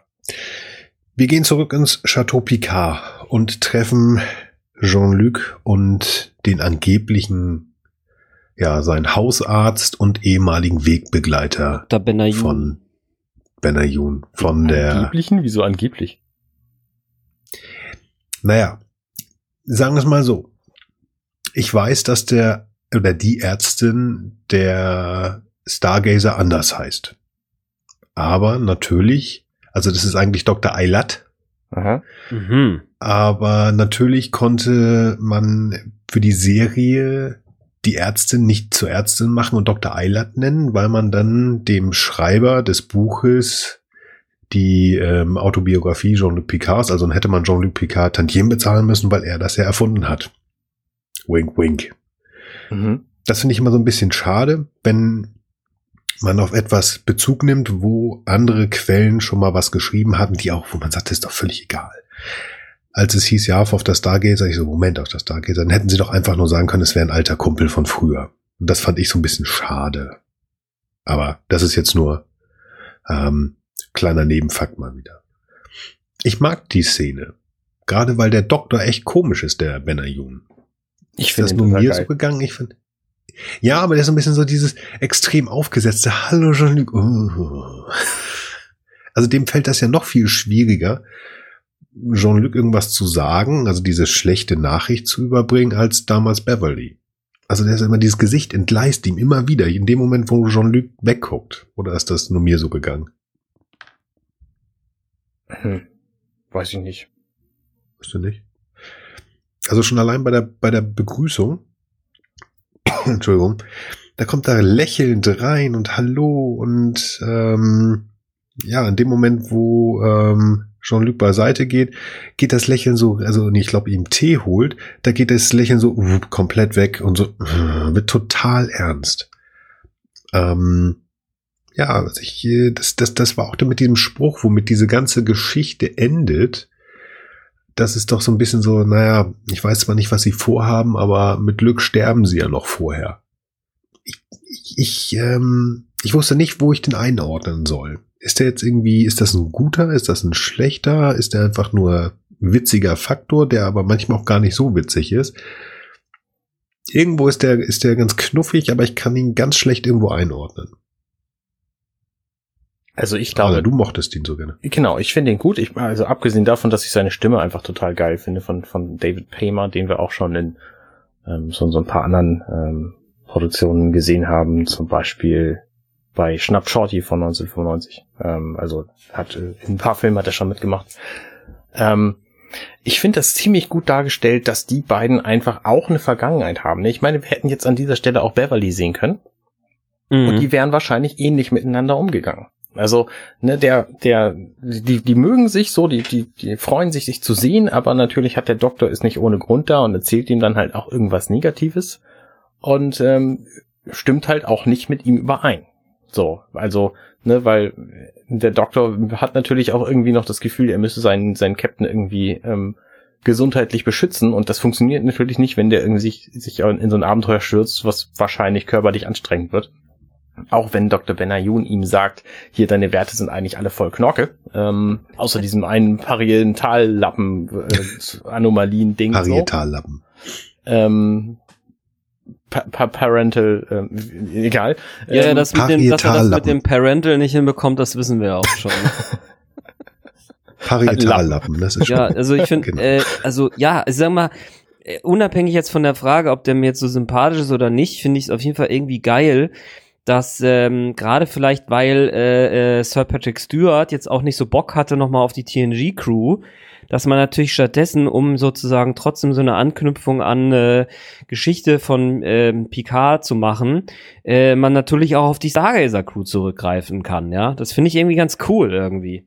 Auch wenn ich Absolut, dir wie recht gebe, also ich meine, du bist da natürlich well versed, äh, äh, Nils, ne, weil du die ganzen Bücher alle kennst, ne? Für mich ist das jetzt der, das ist für mich jetzt Pille von der Stargazer, ja. Das finde ich irgendwie klasse. Ich sage ja, das ist nur minimal nebenbei, äh, mal so eine kleine Info. Ich finde, ich Mhm. finde es grundsätzlich finde ich die Szene sehr cool und ähm, wie Arno auch sagt, der David Paymer hat ähm, den Dr. Benayoun grandios gespielt. Ich finde ihn so ein bisschen, ich finde es vielleicht auch gerade ist das so cool, ihn, dass zumindest also für mich persönlich, dass ich ihn nicht wirklich einordnen kann. Will er ihn wirklich unterstützen? Denkt er nur, du hast einen anderen Marmel oder was? Ich finde es auch ein bisschen komisch, dass sie offen lassen, was er jetzt hat. Also es wird ja nicht das iromodische Syndrom, das wir ja aus ähm, der letzten Folge TNG kennen, wird nicht benannt. äh, aber doch, es wird- genau das. Er, er sagt nur verschiedene Syndrome. Ah, ja, Oder das ja, gut, okay. Aber es ist offensichtlich, also ne, diese Parienta, Parietallappen-Anomalie ist halt genau das Ding, was in, in gestern heute Morgen Mhm. genannt wird. Ja, Genau. Ich finde es aber auch gerade ganz Was- gut, dass eben jetzt nicht äh, sozusagen genau dieses Syndrom äh, äh, schon, äh, also dass es darauf verengt wird, weil sonst hätten wir sozusagen so eine Erwartungshaltung, was mit Picard genau passiert. Und äh, dadurch bleibt das so ein bisschen offen. Aber genau das macht er ja doch. Das macht er doch. Ist, er, er nimmt die, er, sagt ja nicht, äh, es ist jetzt äh, das iromodische Syndrom, sondern es gibt verschiedene Syndrome. Ich müsste eigentlich noch ein bisschen weitermachen. Ja, komm, hier quatsch nicht lange rum, sagt ähm, äh, Jean-Luc. Sag mal, was, was heißt das denn jetzt? Ja, es ist eigentlich, also die kommen alle so ein bisschen verschieden, mal ein bisschen besser, mal ein bisschen schlechter, aber alle laufen eigentlich auf das Gleiche hinaus und dann guckt Mhm. er wie so ein begossener Pudel. Ja, okay. Und das, das ist das, worauf ich an, anfänglich einmal sozusagen eigentlich hin wollte. Also womit, was wir zu erwarten haben. Es ist ja auch immer so ein bisschen, also es klingt für mich so ein bisschen, als wenn das hier eine tödliche Krankheit ist. Das hatte ja auch ähm, Beverly gesagt, das sieht nicht gut aus, daran kann man sterben. Und ähm, ich habe es gerade noch mal halt in der Biografie von Jean-Luc Picard gelesen. Die Mutter von Jean-Luc Picard ist auch am egomodischen Syn- Syndrom verstorben. Mhm. Das heißt, er hat nicht so viel Zeit. Und deswegen kann ich mir vorstellen, dass sie die Serie absolut in, in drei, zwei, drei, vier Staffeln maximal lassen und vielleicht die gut funktionierenden anderen Figuren danach weiterlaufen lassen, aber nicht mehr unter Picard. Kann ich mir vorstellen. Und dass die Serie möglicherweise sehr traurig endet. Nämlich mit einem Tod von Jean-Luc Picard möglicherweise. Alles nur Theorie, ne? man weiß es nicht. Wobei ich dann noch eine ganz andere Idee hätte und das würde Q mit reinbringen müssen. Aber das wird man dann sehen. Ich habe auch noch eine Theorie. Ich meine, sie können ja auch sein Bewusstsein einfach in so einen Androiden stecken. Darum geht's ja auch die So. ganze Zeit. Also von daher ähm, Möglichkeiten, den irgendwie nicht sterben zu lassen, gibt's genügend. Dann finde ich die Idee, dass Q kommt und ihn ins Continuum holt, viel cooler. Ja, ja, ja, Aber das, gut, äh, das werden wir dann in, am Ende der Serie Ja. sehen. Ja. Genau. Ähm, ja, ich finde es spannend, dass er, dass dieser Doktor ihm erzählt, ah, übrigens, du wirst irgendwann sterben. So, das ist im Grunde für keinen Menschen auf dieser Welt was Neues. Hm?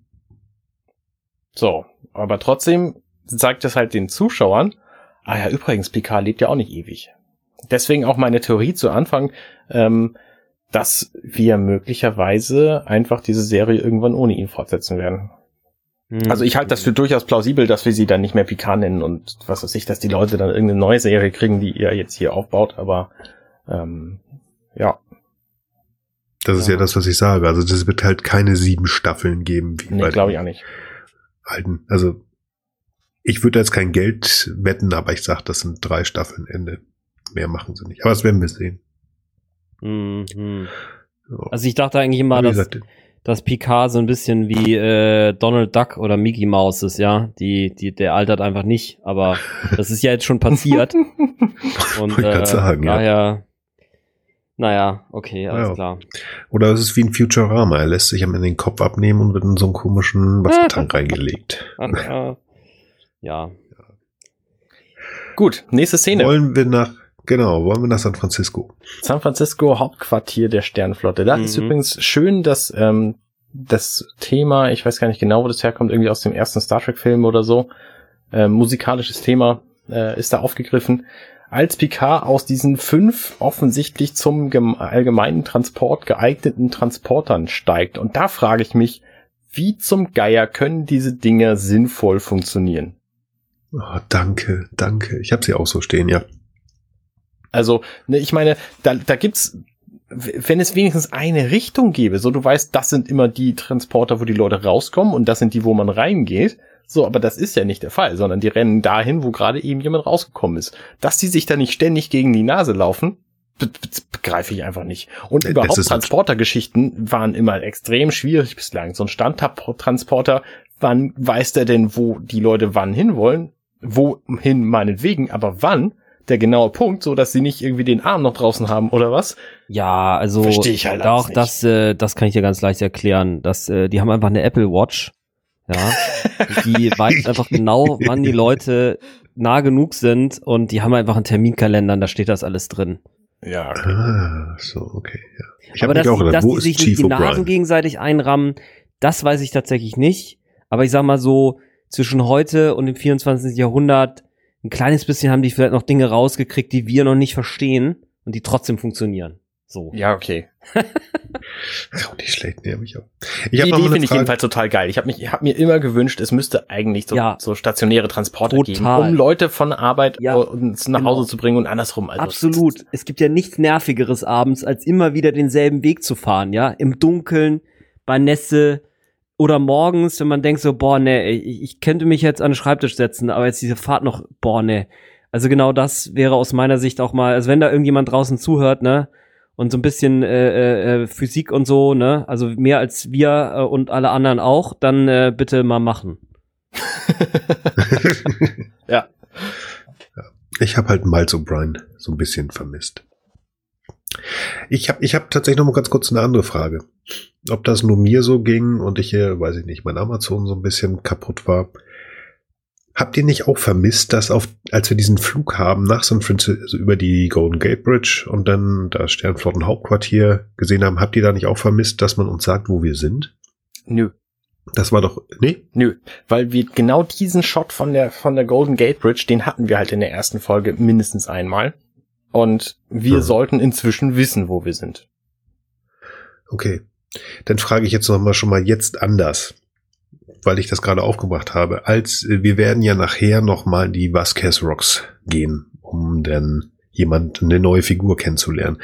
Das steht da auch nicht. Das ist richtig. Das ist, glaube ich, Das aber auch wichtig. Absicht. Nee, also ich frage nur deswegen, weil, und ich weiß, das ist jetzt gemein, bei der Premiere stand es da. Ach. Und deswegen Mhm. bin ich total irritiert, weil ich da total abgegangen bin und mit dem jungen Herrn, der neben mir gesessen hat, und dachte, hier, guck mal da, ne, hier Vasquez Rocks und so, weil das ist ein total bekannter Ort für Star Trek, werde ich nachher noch was zu sagen. Und hier ist es halt nicht gewesen. Und deswegen dachte ich, ich meine nämlich auch, dass als da, das stand da nochmal, das wurde relativ viel genutzt. Also ich finde es nur spannend, dass das halt so in der ersten Folge relativ häufig, oh, jetzt sind wir Chateau Picard, jetzt sind wir da, jetzt sind wir da, jetzt sind wir wieder Chateau Picard. Und hier halt, ich weiß gar nicht, ich glaube, der Mars wurde uns gesagt. Wir sind auf dem Mars, Ja. aber sonst nichts. Fand ich spannend. Vielleicht sollten wir das im Auge behalten, ob das nur in der ersten Folge war oder ob das in der zweiten jetzt ein Fehler war. Ja, interessant. Gucken wir. Ich bin halt davon ausgegangen, Guti. dass die Orte, die wir schon gesehen haben, uns nicht nochmal vorstellen müssen. Wir werden es sehen. Vielleicht ist das auch, ja, keine Ahnung. Abwarten. Gut, gut, gut. Irgendwas. Ja, genau, da wollte ich nochmal drauf hin. ist ganz spaßig. Auf diesem Weg ähm, von diesem Transporter zum Sternflottenhauptquartier. Diese Szene haben wir in einem der Trailer schon mal gesehen. Und ich erinnere Mhm. mich, dass Frank dazu gesagt hat, oh, guck mal hier, da läuft einer mit dem Helm rum. Wir werden bestimmt viel, viel mehr Androiden sehen. Ja, stimmt. Ja. Das ist natürlich jetzt mit dem Wissen, das wir jetzt haben, so ein bisschen witzig, aber das fiel mir gerade noch ein. Mir fällt jetzt Gut. gerade beim Gucken auf, dass in dem Moment, kurz bevor weggeschnitten wird von dieser Transporter-Szene, da läuft aus dem vierten Transporter ein Wesen mit einer weißen Maske und weißen langen Haaren. Und dieses Wesen haben wir vor ein paar Minuten gesehen in der Sequenz, wo ähm, der Borg-Kubus erleuchtet wird. Ja.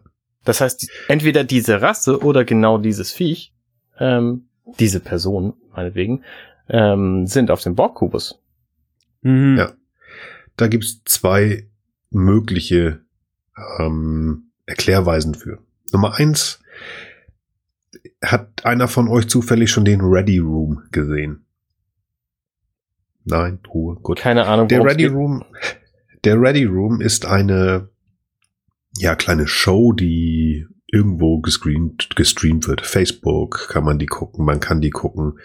Auf YouTube angeblich, auf Instagram äh, muss man so ein bisschen über CBS All Access mal ein bisschen suchen. Findet man. Wird moderiert von niemand anders als Will Wheaton, unserem allseits geliebten Wesley. Und äh, Wesley, also Will Wheaton, spricht nach der Ausstrahlung der Folgen so bummelig eine halbe Stunde mit Stars und Sternchen aus der Serie. In der ersten Folge waren zu Gast ähm, die, die Direktorin, die ich kann den Namen nicht aussprechen, deswegen versuche ich es gar nicht erst. Und Michael K. Chabon, Chabon, Chabon hat er gesagt. Und in der zweiten war es halt Akiva Goldsmith.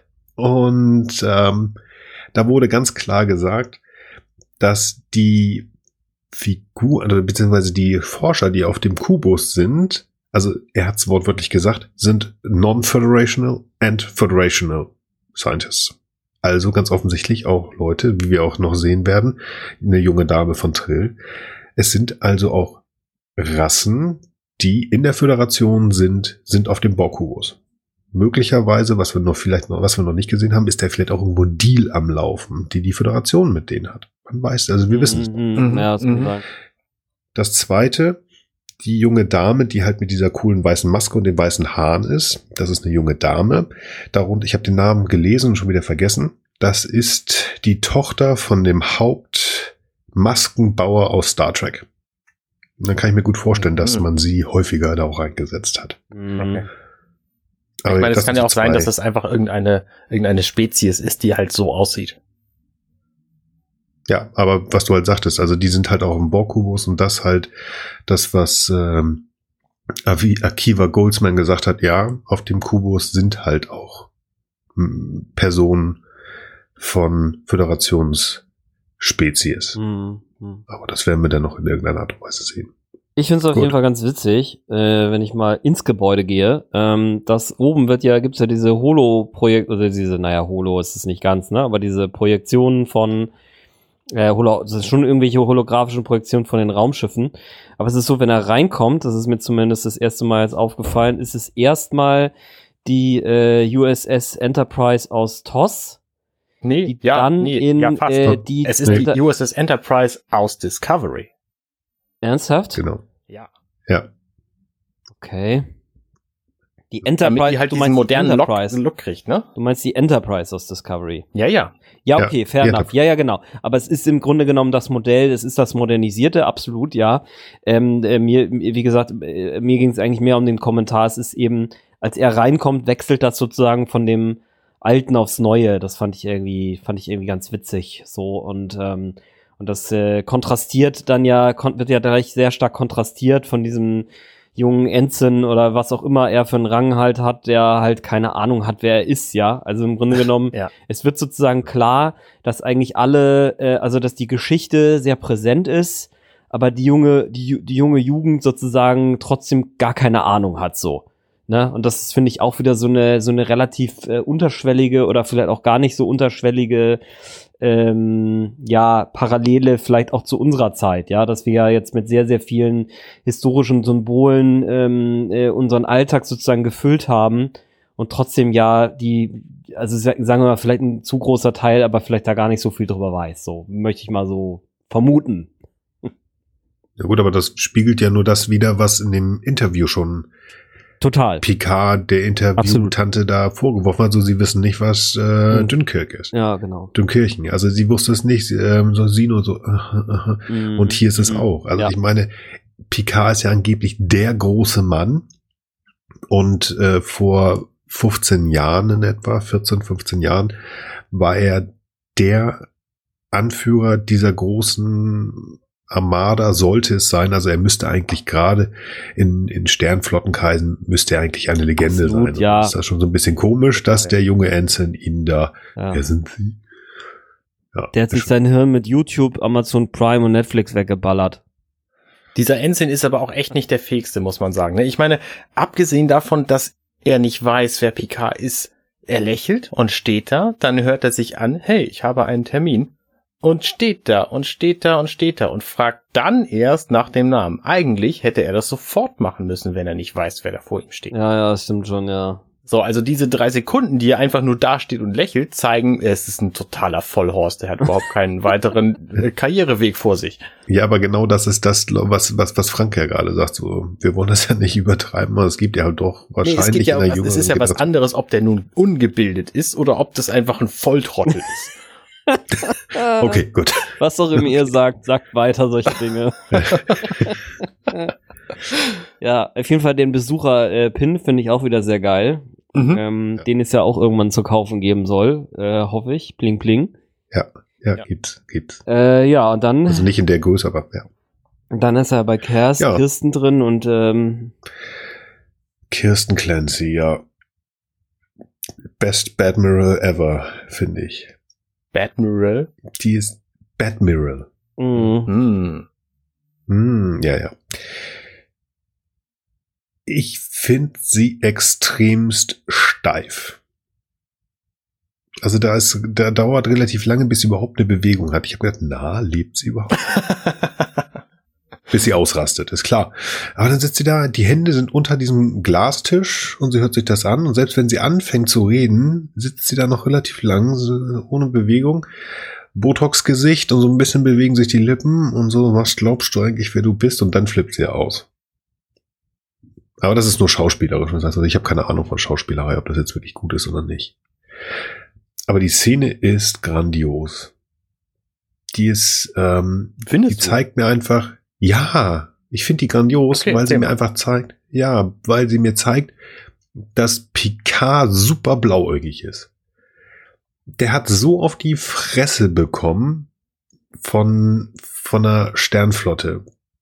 Der, der, die haben ihm gesagt, nee, du, wir, wir, wir, ähm, wir helfen dir nicht mehr, deine Romulaner zu retten und mh, ja, also das, das mal so allgemein. Er hat einen Bruch mit denen gehabt. Er hat in einem galaxieweit ausgestrahlten Interview gesagt, dass die Sternflotte nicht mehr die Sternflotte ist, aber er ist blauäugig dazu, also genug dazu, um zur Sternflotte, zum CNC zu gehen und sagen, hey, du gib mir mal bitte ein Schiff. Ich bin, bleib auch gerne Captain, also degradiert mich ruhig. Wie, wie blauäugig muss man sein, um dahin, um da wirklich das zu glauben, dass das funktioniert. Also ich kann ihre Reaktion total verstehen. Man sagt so, Alter, warum machst du es? Aber er hat noch immer, ganz offensichtlich, auch wenn er der Meinung ist, dass es nicht mehr Starfleet ist, er hat immer noch das Glau den Glauben daran. Er hofft noch immer, dass es Starfleet ist. Und nicht wie am Ende ist, dass es nicht mehr Starfleet ist. Deswegen finde ich die, äh, die Szene eigentlich ganz cool. Ja, ich finde das aber auch, ich kann das nachvollziehen. Also, ähm, ich finde das, jetzt wo du es beschreibst, also mir ist es vorher gar nicht so klar gewesen, aber ja, finde ich auch. Ähm, auf der einen Seite irgendwie blauäugig, auf der anderen Seite glaube ich aber auch, dass er schon äh, gerade weil er eben The Great Man ist und er ja auch eine Rolle gespielt hat. Und ich glaube, es ist auch nicht so ungewöhnlich, dass alte Admirale eben noch mal so sowas machen können.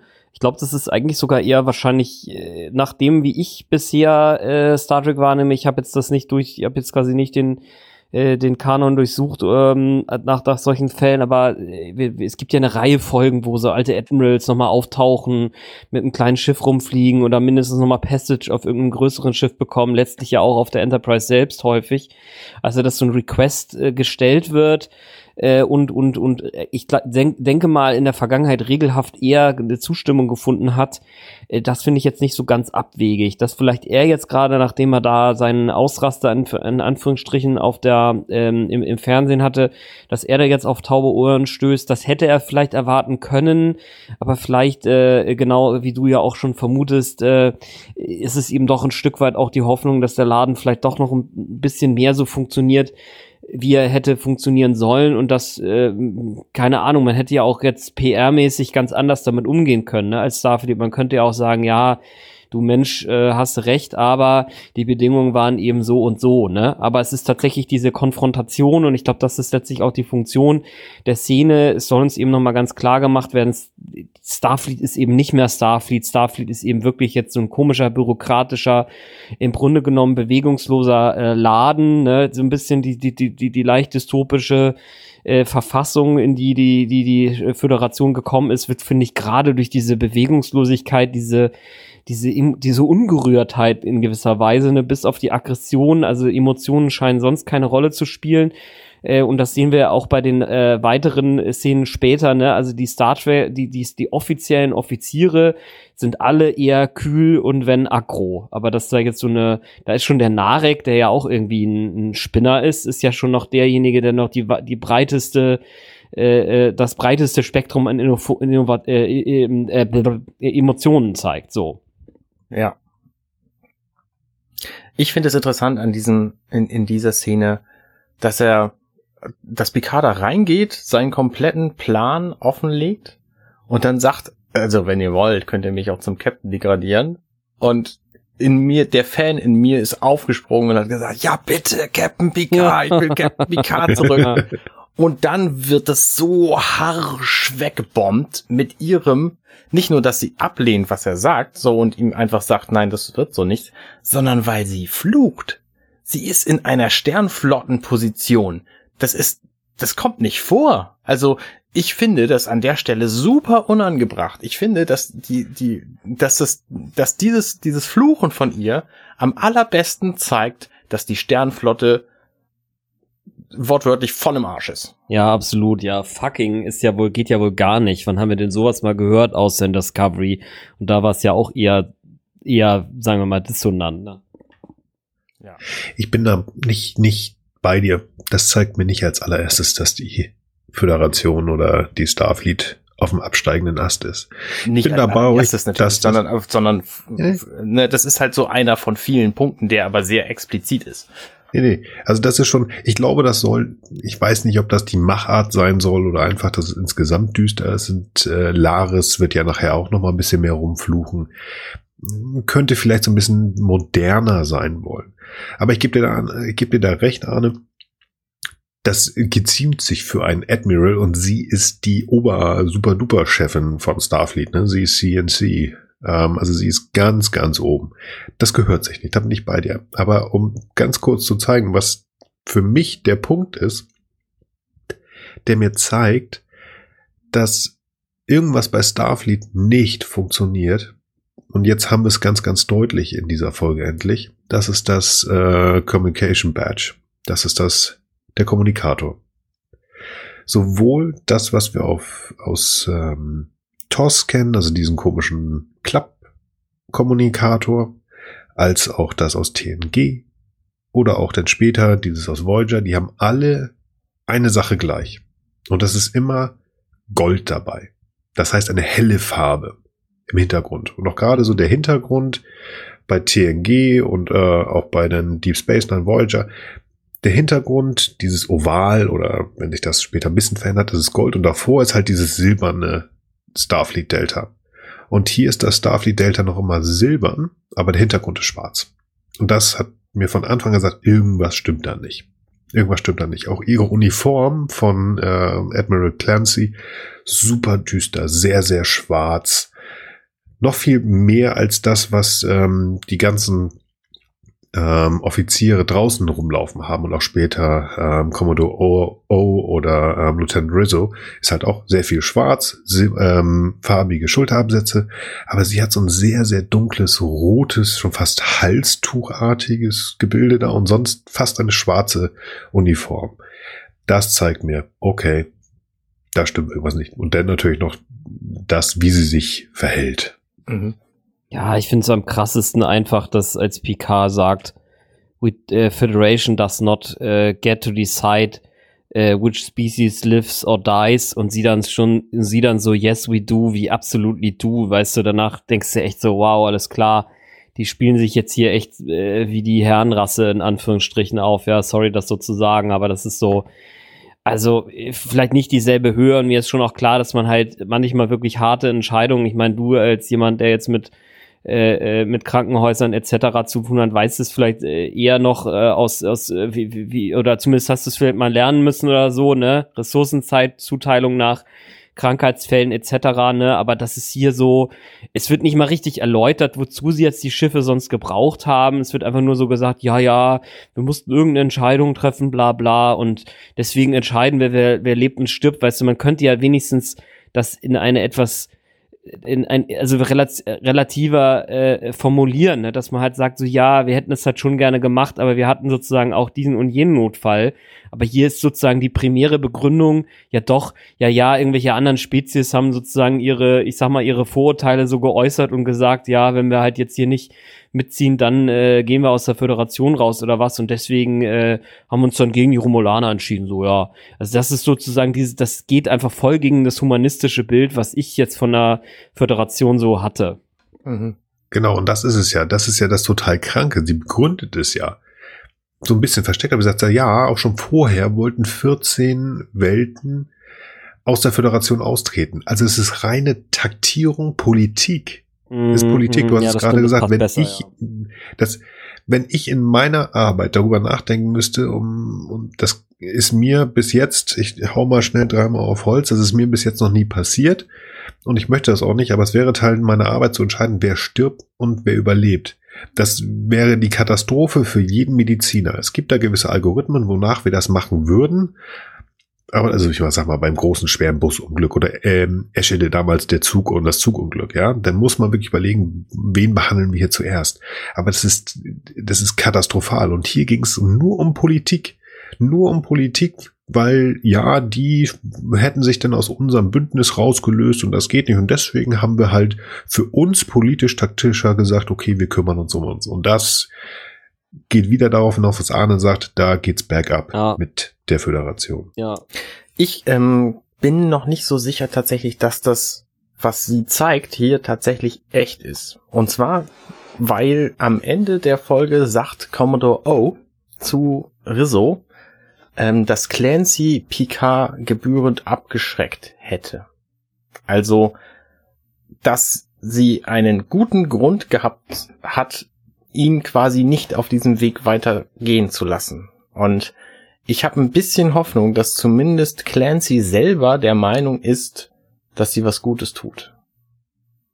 Ja, klar, du, das, äh, das glaube ich, da kann man schon von ausgehen. Also da gibt's ja, ich habe jetzt leider den Buchtitel gerade vergessen, aber äh, äh, jeder geht von sich eigentlich aus, dass er was Gutes Klar, natürlich. Ja, ja. Also ja, es ja, gibt selbst, es gibt selbst Leute, die haben schon mehrfach, sind mehrfache Mörder und äh, schießen noch irgendwie auf Polizisten, die sie, ich habe es gerade wirklich vergessen, wie das Buch heißt, aber es ist eine ganz coole Story, wo jemand, der also der ist schon angeschossen worden, wehrt sich gerade noch gegen X Polizisten und schreibt dann irgendwie noch mit einem Stift so einen letzten Zettel so nach dem Motto, ja, ja, wie ungerecht das alles ist und er, er hätte ja auch immer nur Leute getötet, die es letztlich halt sowieso verdient hätten und und warum er, in seinem Werk sozusagen unterbrochen wird. Also jeder Psychopath glaubt im Grunde trotzdem, dass er das Richtige tut. Sie ist jetzt aber vielleicht so eine Psychopathe nicht. Ich glaube schon, dass sie sie ist einfach so eine pragmatische Bürokratin und hält sozusagen tatsächlich ihre Entscheidung für eben das unmittelbar Richtige und sagt halt, ja, okay, das kostet halt auch mal Leben. Und ich sag mal, ich will mich jetzt auch nicht ich kann mich auch nicht in diese Lage versetzen. Ja, ich weiß nicht, was es bedeuten würde,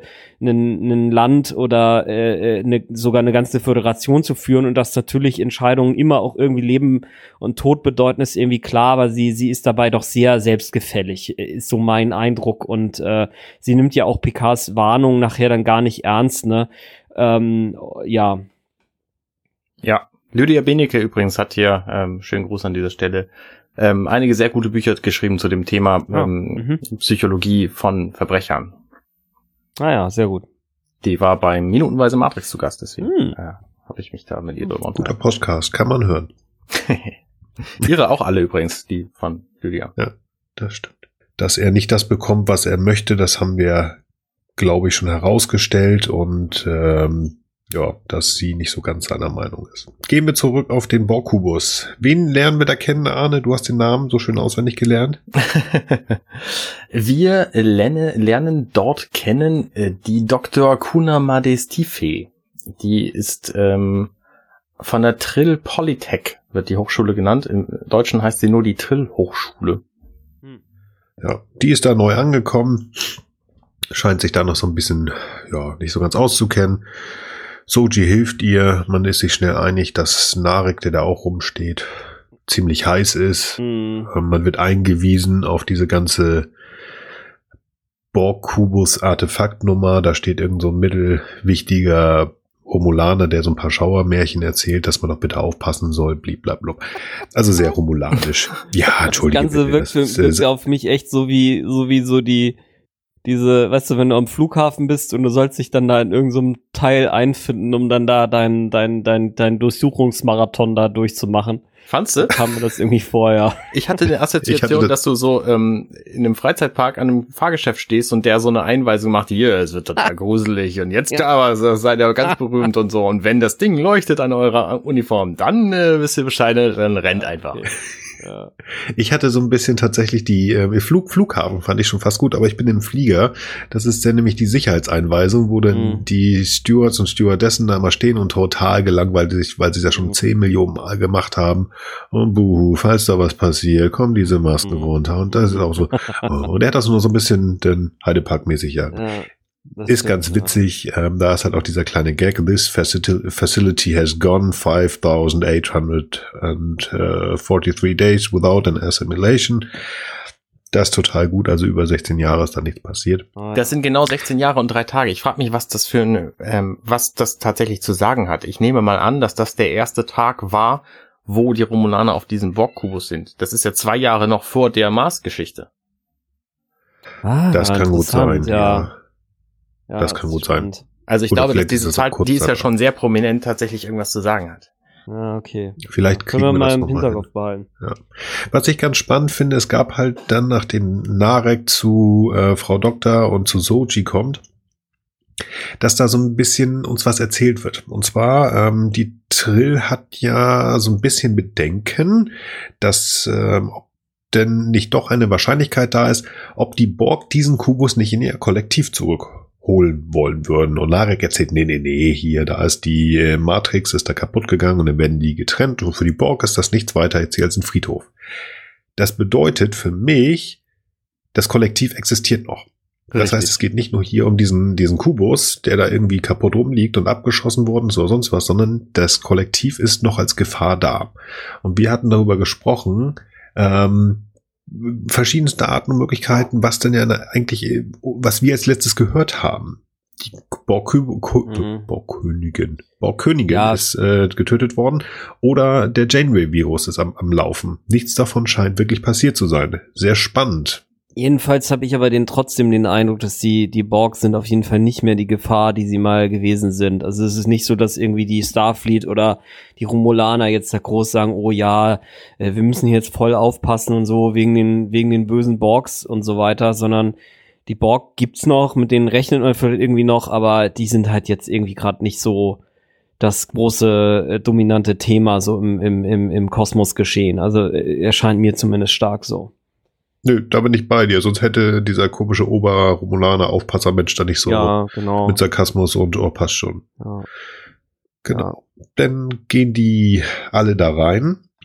Narek möchte ja eigentlich ganz gerne auch mit und fragt Soji, ob sie mit kann. Und sie sagt nur, nö, das muss hier der Direktor entscheiden. Und er sagt, nee, das muss er nicht und wackelt hinter ihr her. Also das äh, bedeutet ganz offensichtlich, er hat wirklich irgendwie mehr Macht, als man denkt. Mhm. Ja. Ja. Und dann, Dann sind wir schon sind wieder. wir bei Picard und Dr. Jurati auf dem Chateau Picard.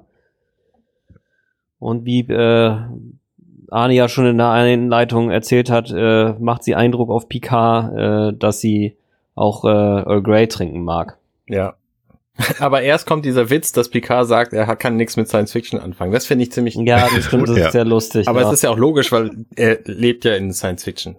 Ja, genau. Und das, und das ist auch die Szene, wo ich sozusagen meinen Hint mit äh, Isaac Asimov her hatte, weil da hat sie eben The Complete Robot, also eine der äh, Computer, äh, der der Roboter Kurzgeschichtensammlung von Isaac Asimov in der Hand. Ja, genau. Übrigens das mit, dass er mit, ähm, mit Science Fiction nichts zu tun hat, das ist ja nur klar. Wer ist der Lieblingsschriftsteller von ähm, Jean-Luc Picard? Das ist äh, William Shakespeare. Und das ist ja nun alles nur kein Science Fiction. Ja, und er ist ja eher Historiker, ne? Also er ist eben eher doch Genau. mit der, also wenn, wenn er nicht mit der Gegenwart natürlich ganz stark befasst ist, dann ist er eben mit der Vergangenheit befasst. Ansonsten ist, glaube ich, das Wichtigste, was wir aus dieser Szene rausholen können. Ja, sie werden zu zweit erschaffen und wir müssen die zweite finden. Aber das, der, das wussten wir eigentlich. Also so richtig viel. Für mich ist was anderes wichtiger, was wir aus dieser Szene Okay. rausholen können. Nämlich dieses tiefe Bedauern in der Stimme von und in den Worten von Agnes Jurati, die sagt, sie hätte Dash so gerne kennengelernt und sie ist wirklich neugierig, was jetzt mit Soji los ist. Das ist ihre Motivation an der Stelle. Das ist klar. Sie arbeitet an etwas, was sie nicht arbeiten kann. Ich meine, wie alt mag sie sein? Lass sie Anfang 30 sein. Seit 15 Jahren dürfen die nicht mehr an, äh, an an- wie heißt das, an Androiden arbeiten. Das heißt, sie war irgendwo, selbst wenn sie ein Brainbug war, war sie da vielleicht in der Highschool oder was. Also sie hat nie wirklich was machen können. Sie ist da interessiert Ja. dran. Na klar, also es ist nur logisch. Sie hätte da wirklich was gehabt. Also und dann einen, einen, einen so extrem hochentwickelten Androiden. Das ist nur verständlich, ja. Mhm. Ja, das stimmt. Ich meine, sie wird, sie wird ja auch, das haben wir in Trailern gesehen, sie wird ja dann auch mit Picard irgendwie noch mehr zu tun haben. Also ähm, hier erfahren wir quasi die, die Grundlagen für, für ihr, für ihr Handeln. Genau. Sie will mitgehen, also sie hat da doch ähm, großes Interesse dran. Gut, in der nächsten Szene sind wir dann ja auch wieder auf dem Borg-Kubus. Wir sehen einen äh, Borg, der von einer Romulanerin von seinen Implantaten befreit wird. Soji sitzt da oder steht da in der Ecke, die dokumentiert so ein bisschen was. Und die Romulanerin nennt den Borg namenloser. Und das findet Soji irgendwie so ein bisschen doof und beschwert sich darüber. Sie hätte das ja schon häufiger gesagt, die Romulanerin möchte das doch bitte unterlassen. Die Romulanerin ist da so ein bisschen, ja, interessiert sie relativ wenig. Spaßig ist, dass äh, nachdem alle Implantate und übrigens ähm, am Okular, das abgenommen wird, sind Sch- Schläuche, Arne, ne? Schläuche. Was Auf jeden Fall, ähm, du hattest doch irgendwann mal gesagt, dass du Borg erwartest, wenn wir sie sehen ohne Schläuche. Ach so, ja, ja, na klar, also neue Borg. So, nicht Ja. die alten, die da ewig schon rumhängen. Ach so, ach, du meinst äh, die Version 6.0. Okay. Nein, auf jeden Fall spaßig ist, dass Soji halt, nachdem alle Implantate ähm, abgenommen worden sind, zum Borg geht und ganz offensichtlich in seiner Heimatsprache mit ihm spricht. Also sie scheint sehr sprachaffin zu sein. Ja, schön gemacht, aber sie soll uns so ein bisschen zeigen, was ist da Sojis Arbeit. Ich finde, aus der Szene geht das nicht so richtig hervor. Auch da habe Hm. ich ähm, etwas gesehen in äh, dieser Ready Room Geschichte. Ihre Aufgabe ist wohl tatsächlich so eine Art psychologische Betreuung. Okay. Also sie ist da gar nicht als Chirurgin oder was, sondern so als ja Therapeut, Psychologin, irgend sowas in der Art. Also von daher, ja. Aber die aber ich Drohne find, das war doch kommt da ganz tot, schlecht oder nicht? raus. Oder, oder nicht? Nee, ich, ich meine, da in diesem Scanner sieht man, dass da an der Lunge irgendwas arbeitet, aber ich bin mir da nicht ganz sicher. Ah, okay. Aha, mich ich da habe die auch. auch für tot gehalten. Es ist doch irgendwie, wird doch da erzählt, dass sie die versuchen, da irgendwie aus dem Kollektiv ähm, sozusagen zu befreien. Und ich meine, wir haben ja auch Mhm. schon ehemalige Drohnen gesehen, die da rumarbeiten, die Ja. auch schon von ihren Implantaten befreit worden sind. Und ähm, die Romulanerin sagt ja, dass diese Drohne sonst wie lange 14 Jahre. in irgendeinem ja, in irgendeinem Schlaf, ich weiß ja. nicht, kybernetisch Schlaf, ja, Stase geschlafen hätte. Also vielleicht ist der jetzt einfach dran. Mhm. Also Ja, okay, ich gebe dir recht. Also ich habe mir die Szene jetzt gerade noch mal hier, ich habe die auf dem linken Ohr. Da hört man halt auch die ganze Zeit so dieses, so ein, so ein, so ein, so ein Geräusch, das wahrscheinlich den Herzschlag symbolisieren soll. Und der Herzschlag geht ja eher schnell. Also jetzt nicht irgendwie so ein Flatline-Geräusch, wo man dann sagt, okay, alles klar, der ist jetzt tot. Mhm, Okay. Ich finde es spannend, da habe ich bis zu dieser Szene überhaupt noch nie drüber nachgedacht, dass die Borg natürlich auch Spezies, Völker assimiliert haben, die wir Menschen überhaupt nicht kennen. Und die, die da jetzt auch offensichtlich nicht kennen, denn die Bezeichnung namenlos, ähm, Mhm. die kommt ja daher, dass sie einfach überhaupt nicht wissen, was das für eine Ursprungsspezies war. Ja. Achso, du meinst das namenlos gar nicht auf seinen Namen, sondern wirklich auf die Spezies bezogen. ne? Ja, ja, auch, es wird ja. genannt. Es wird gesagt, äh, dass es sich, sich auf die Spezies äh, bezieht. Und dann finde ich besonders spannend, dass sie die Sprache von dieser Spezies kennt. Ja, das stimmt. Das ist sehr spannend. Ein kleiner Verweis an C3PO. Ich habe sechs Millionen verschiedene Sprachen einprogrammiert. Hm, spaßig. Ja, gut, aber vielleicht hat sie auch tatsächlich irgendwie diese Fähigkeit, ne, über dieses, diesen Kontakt, den sie wie auch immer ausführt, irgendwie auf die Nervenbahnen zuzugreifen oder keine Ahnung, ja. Vielleicht lernen wir da ja noch irgendwann mal was drüber. Ja. Ja, vielleicht. Auf jeden Fall. Ich habe mir das auch gerade nochmal angehört. Also es wird irgendein ähm, Impulsschlag oder ein Herzschlag sein, tatsächlich das Geräusch im Hintergrund. Ja. Also der ist nicht tot. Und Narek ist sehr interessiert, als er halt sieht, Mhm. dass ähm, Soji dem Borg so nahe kommt und halt mit ihm spricht. Ja. Ja. Gut. Zurück im Habt Chateau ihr da noch was Picard. Nee, also ich nicht. Nö, gut. Kommt übrigens eine meiner Lieblingseinstellungen jetzt. Die Uhr. diese, die Uhr, dieser indirekte Shot auf die Uhr, das ist super. Nichtssagend, aber einfach der Mann, der wartet und die Uhr sozusagen, die sie uns zeigt. Mhm. Also es ist ähm, Zeit, die vergeht und er überlegt, aber es ist einfach schön gemacht. Vor allen Dingen ist es halt auch ein super Kontrast. Ne? Auf dem Borg-Kubus war alles irgendwie blau und weiß und hell und auf dem Chateau Picard ist alles irgendwie braun und orange und, und warm. Ähm, Mhm. Mhm. Ja, und Picard steht halt einfach da und, und denkt über seine Möglichkeiten nach. So habe ich das jedenfalls ähm, interpretiert und überlegt sich dann halt, okay, es gibt im Grunde nur eine Option, nämlich äh, Ruffy Musiker anrufen. Ja. Das mit den Farben, das hat ähm, die Hanel Culpepper tatsächlich auch so gewollt. Also sie wollte dieses, dieses viel Orange und Gelb und warm, gerade im Bereich ähm, Patrick Stewart und zu Hause wollte sie haben. Also das ist wirklich schön. Und das mit Ruffy Musiker anrufen finde ich cool, weil wir A, eine neue Figur bekommen, die wir in den Comics schon kennengelernt haben. Aber ich finde es komisch, wie er sie anruft. Und zwar, also er braucht natürlich so ein bisschen, um sich zu entscheiden und er holt sich den Kommunikator, der wird uns ja auch noch gar nicht gezeigt. Mhm. Und dann Ich bin mir er sich sicher, den dass es da einen B-Shot gibt, wo er den nimmt. Bestimmt. Ich meine, den haben wir auch im Trailer gesehen, aber Entschuldigung. Das, das, ähm, das meine ich gar nicht. Er selbst wenn wir ihn vorher gesehen hätten, er pinnt ihn sich an die Brust und dann druckt er vorne dran. Und das ist, fand ich ein bisschen zu viel, denn wir haben da schon gesehen, dass ein Kommunikator aktiviert werden kann, wenn er einfach nur an der Hand ist. Aber selbst das würde ich auch noch sagen, okay, komm, das ist ein bisschen wie der Fanservice, die wollen uns ranziehen, das ist alles gut. Aber warum sagt der Mann dann, Raffi, leg jetzt nicht auf. Raffi, don't hang up. Mhm. Sitzt, sitzt die an einem Telefon? Kann sie auflegen? Also Das fand ich ein bisschen komisch, muss ich sagen.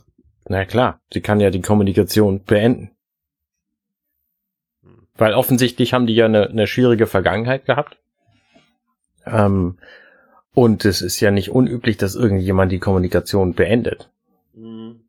Und ich glaube Ich einfach, halt der hat den- sich, ähm, um, um nochmal zu diesem Kommunikator selber zu kommen, er hat den sich einfach an den Pullover gemacht, deswegen, weil im 24. Jahrhundert sämtliche Kleidungsstücke einfach mit so einem Stück Magnet ausgestattet sind, wo man sich easy so einen Kommunikator oder eine Brosche dran bappen kann, weswegen er ja auch ganz viele Kleidungsstücke trägt, die irgendwie Broschen oder, oder ähnliches haben.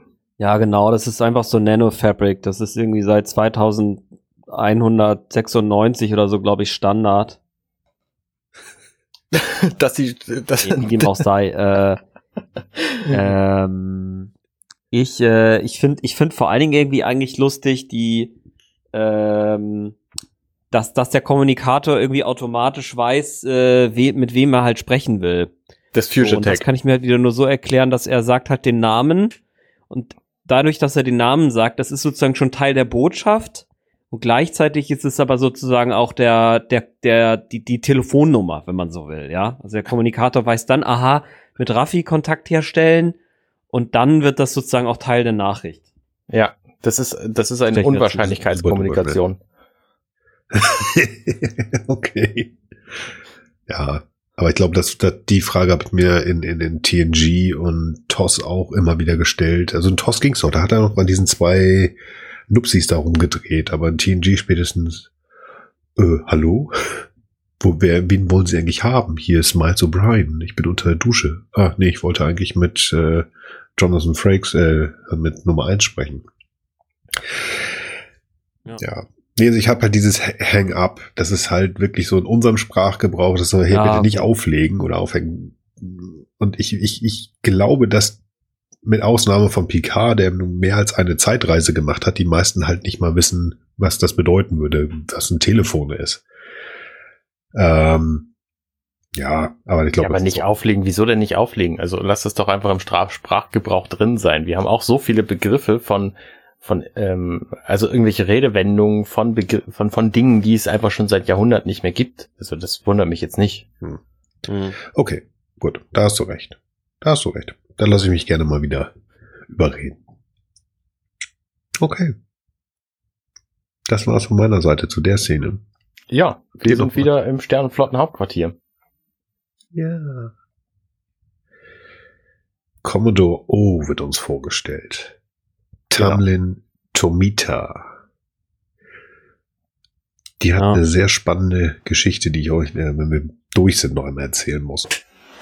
Die junge Dame. Wenn wir durch sind mit Ja, was. Commodore O mit einer Geschichte, die Schauspielerin erzähle ich, wenn wir durch sind.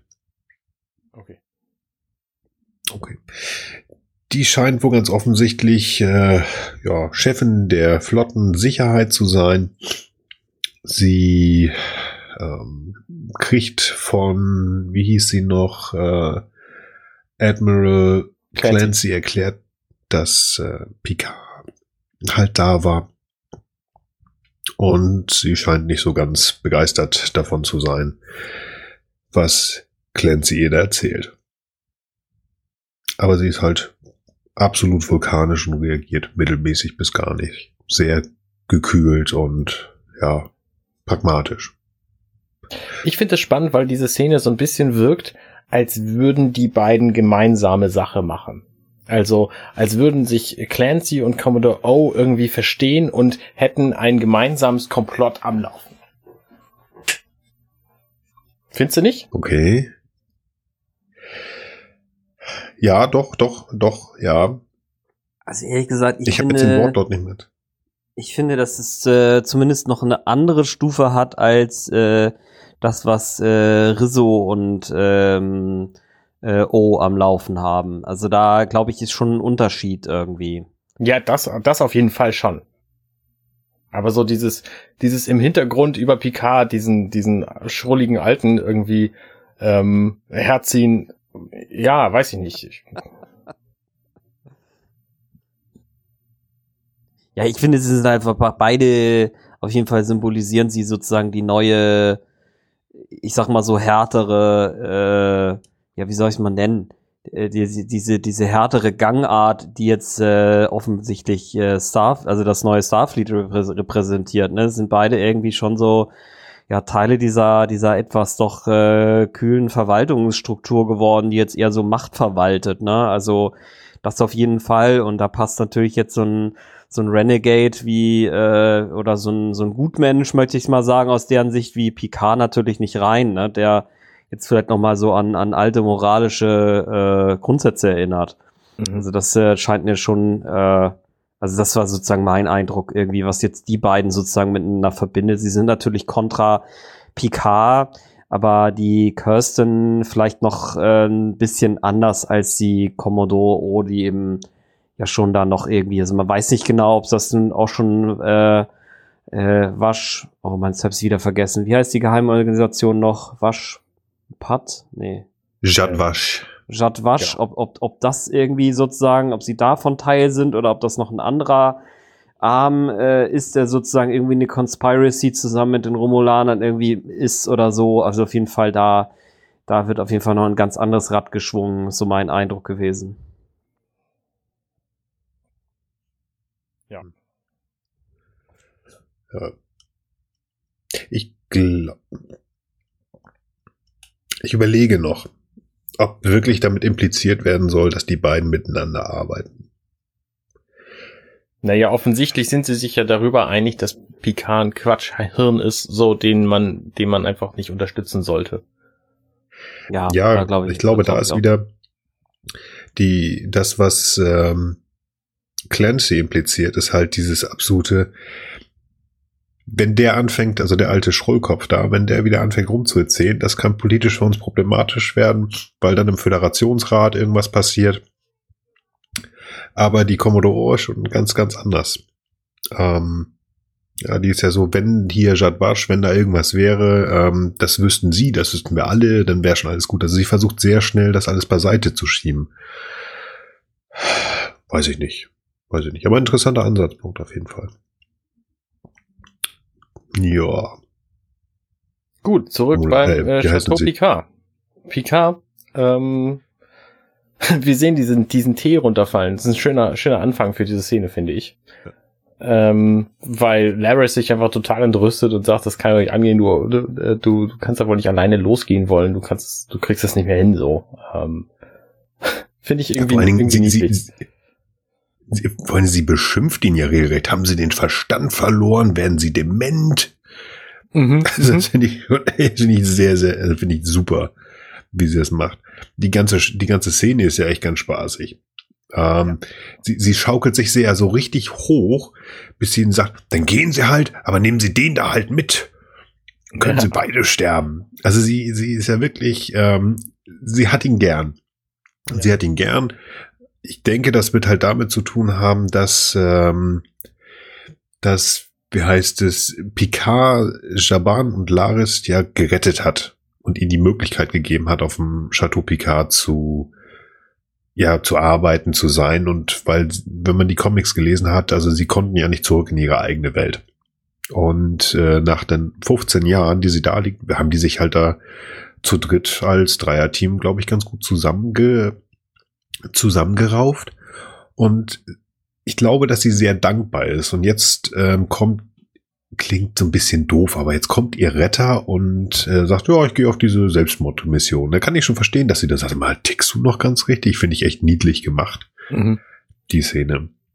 Ich finde ja, es auch niedlich, weil im Grunde ist sie ja die, die Stimme des Volkes, weil wir uns natürlich alle fragen, sag mal, Picard, du bist vielleicht ein bisschen alt, um jetzt irgendwie Action alleine zu machen, oder?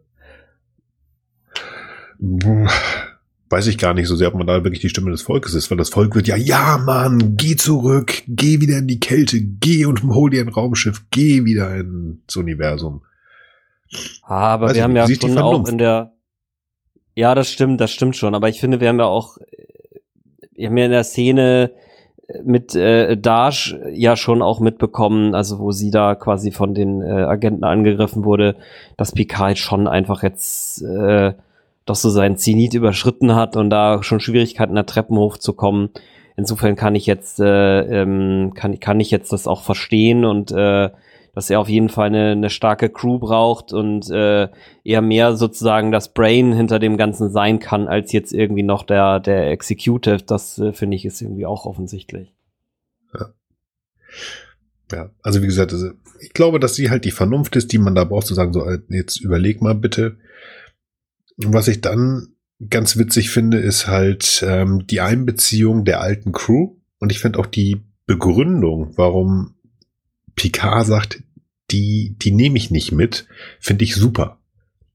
Einfach ich finde vor allen Dingen, die würden, ähm, da, da muss ich tatsächlich kurz einhaken, weil das äh, Ja, nicht allen bekannt ist. Im Comic, den, also in dem Countdown-Comic zu Picard, da sieht man Jordi LaForge stehen an dem Tag, wo der Mars explodiert, auf Planitia Utopia. Und wir wussten einfach bis zu diesem Zeitpunkt nicht, ob er überlebt hat. Und jetzt wird er aber namentlich genannt, 15 Jahre später, als mögliche Mhm. Option.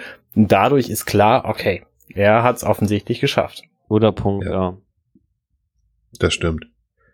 Aber wie gesagt, ich finde es einfach so schön, die würden es machen, ohne mit der Wimper zu zucken. Und deswegen will ich die nicht mitnehmen, ähm, weil er sie so gerne hat. Also das zeigt wieder dieses Familiengefüge, das wir in TNG so, so extrem hatten. Er will seine Familie Ja, nicht in Gefahr bringen.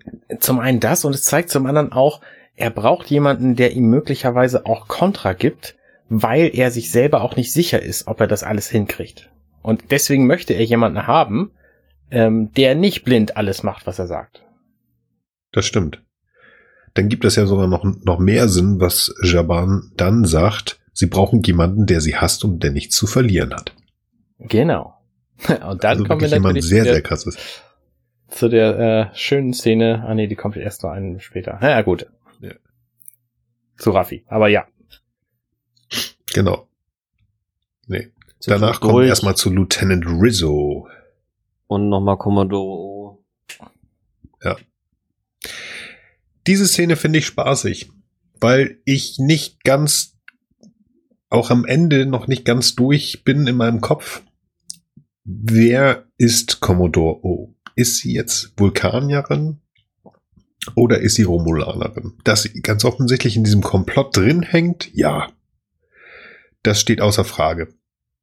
Weil sonst wird sie ähm, Lieutenant Rizzo ja nicht so dermaßen effektiv die Leviten lesen, dass das alles ganz schlimm gelaufen ist und dass sie jetzt mal zusehen muss und so kann das ja nicht weitergehen und ähm, sehen Sie zu, dass Sie hier mal zur Rande kommen und Ihren besten Mann, der muss machen und Picard, im schlimmsten Falle kümmere ich mich schon um den.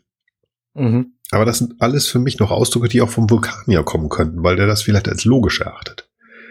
Ist sie jetzt Romulanerin oder Vulkanierin? Wie ist da bei euch so das Meinungsbild?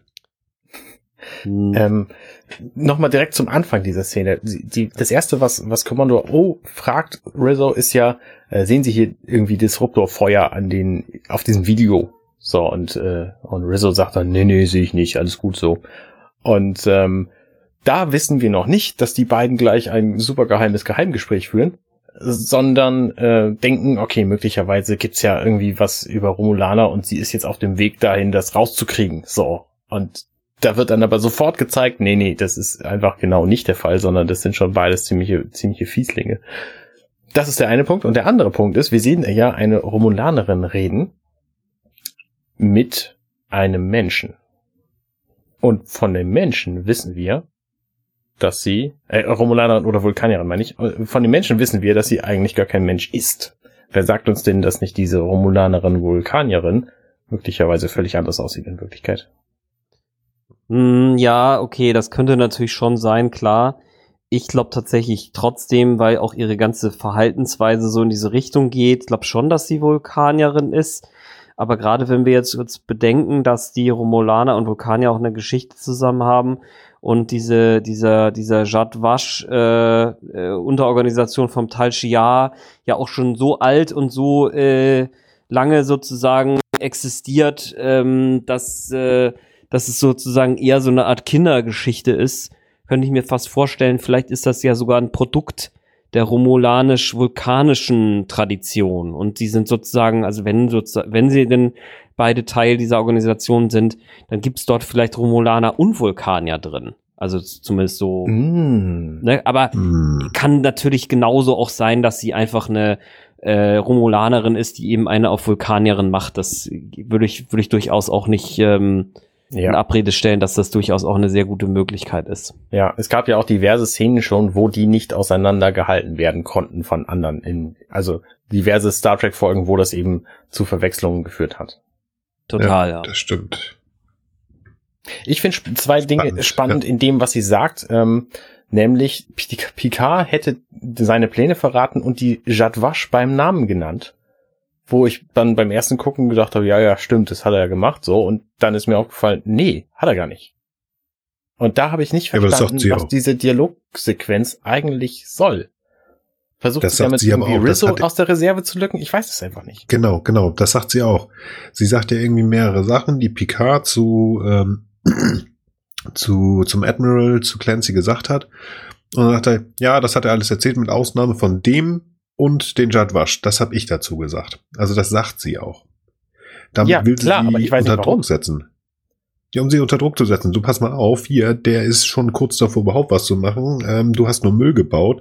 Das sagt sie auch. Ihr Team hat, hat Mist gebaut. Die will ihr unter Druck setzen.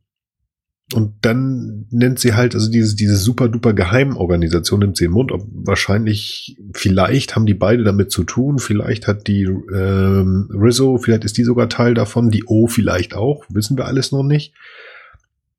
Aber das scheint ja wohl hier der absolute super duper Secret Shit zu sein, dass man da bitte auch nicht drüber spricht.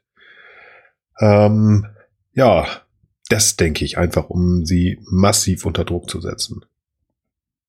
Das also sie sagt ja, dass sie sagt ja, dass Picard die tatsächlich beim Namen genannt hat, die Jadwasch, und wir haben das Gespräch, soweit wir wissen, in voller Länge gesehen und es ist nicht passiert.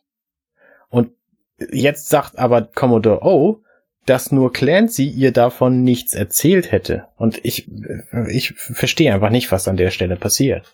Also, wir haben gesehen, Picard erwähnt sie nicht, Commodore O sagt, sie wird erwähnt. Also, die, die Jadwasch werden, werden erwähnt, so.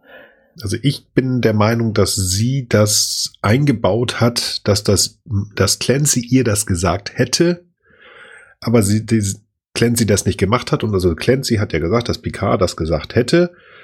Er das aber gar nicht gemacht hat, aber sie das halt nur nutzt, um Rizzo aus der Reserve zu locken. Also dass das Picard gar nicht gesagt hat und auch Rizzo, äh, auch, auch Picard nicht Clancy erzählt hat und damit auch O das nicht erzählt hat. O das aber trotzdem einbaut, um die Rizzo aus der Reserve zu locken. Ist das verständlich?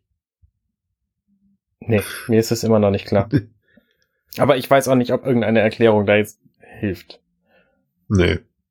Also ich kann mir, ich kann mir jetzt dann nur irgendwie vorstellen, dass es, ähm, dass es hier, dass hier entweder zwei verschiedene Kontexte gemischt werden, also dass die, also erstmal glaube ich schon auch an dieses aus der Reserve locken Ding, also dass die, dass die Commander O im Grunde genommen mal so tut, als sei das passiert, um mal zu gucken, wie die Rizzo so darauf reagiert und äh, ähm, ähm, das glaub, könnte für, könnte ein Anteil sein, dass das so ein Teil von so einem doppelten Spiel ist.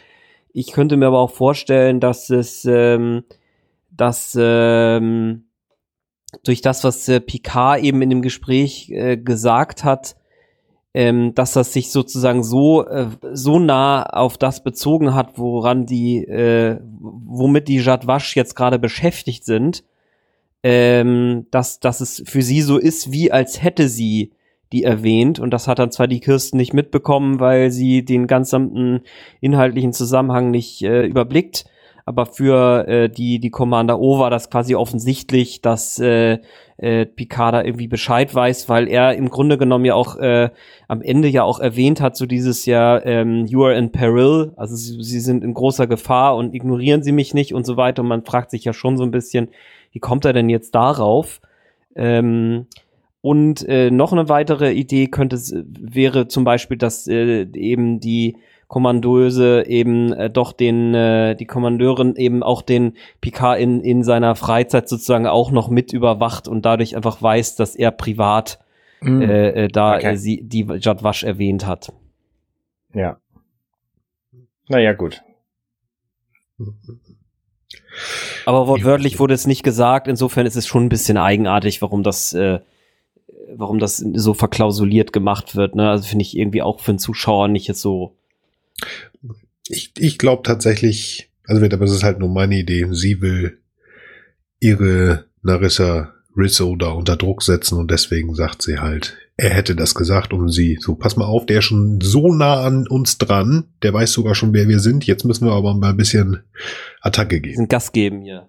Genau, Mhm. das ist das Einzige, was ich Genau, und wir erfahren in dieser Erklärt. Szene, dass tatsächlich auch Rizzo ähm, das Team offensichtlich kommandiert hat, was in der ersten Folge Dash umgebracht hat. Oh. Genau. Das heißt, wir wissen, sie hat die Romulaner befehligt. Ja. Crazy. Irgendwie. Ganz witzige Nummer.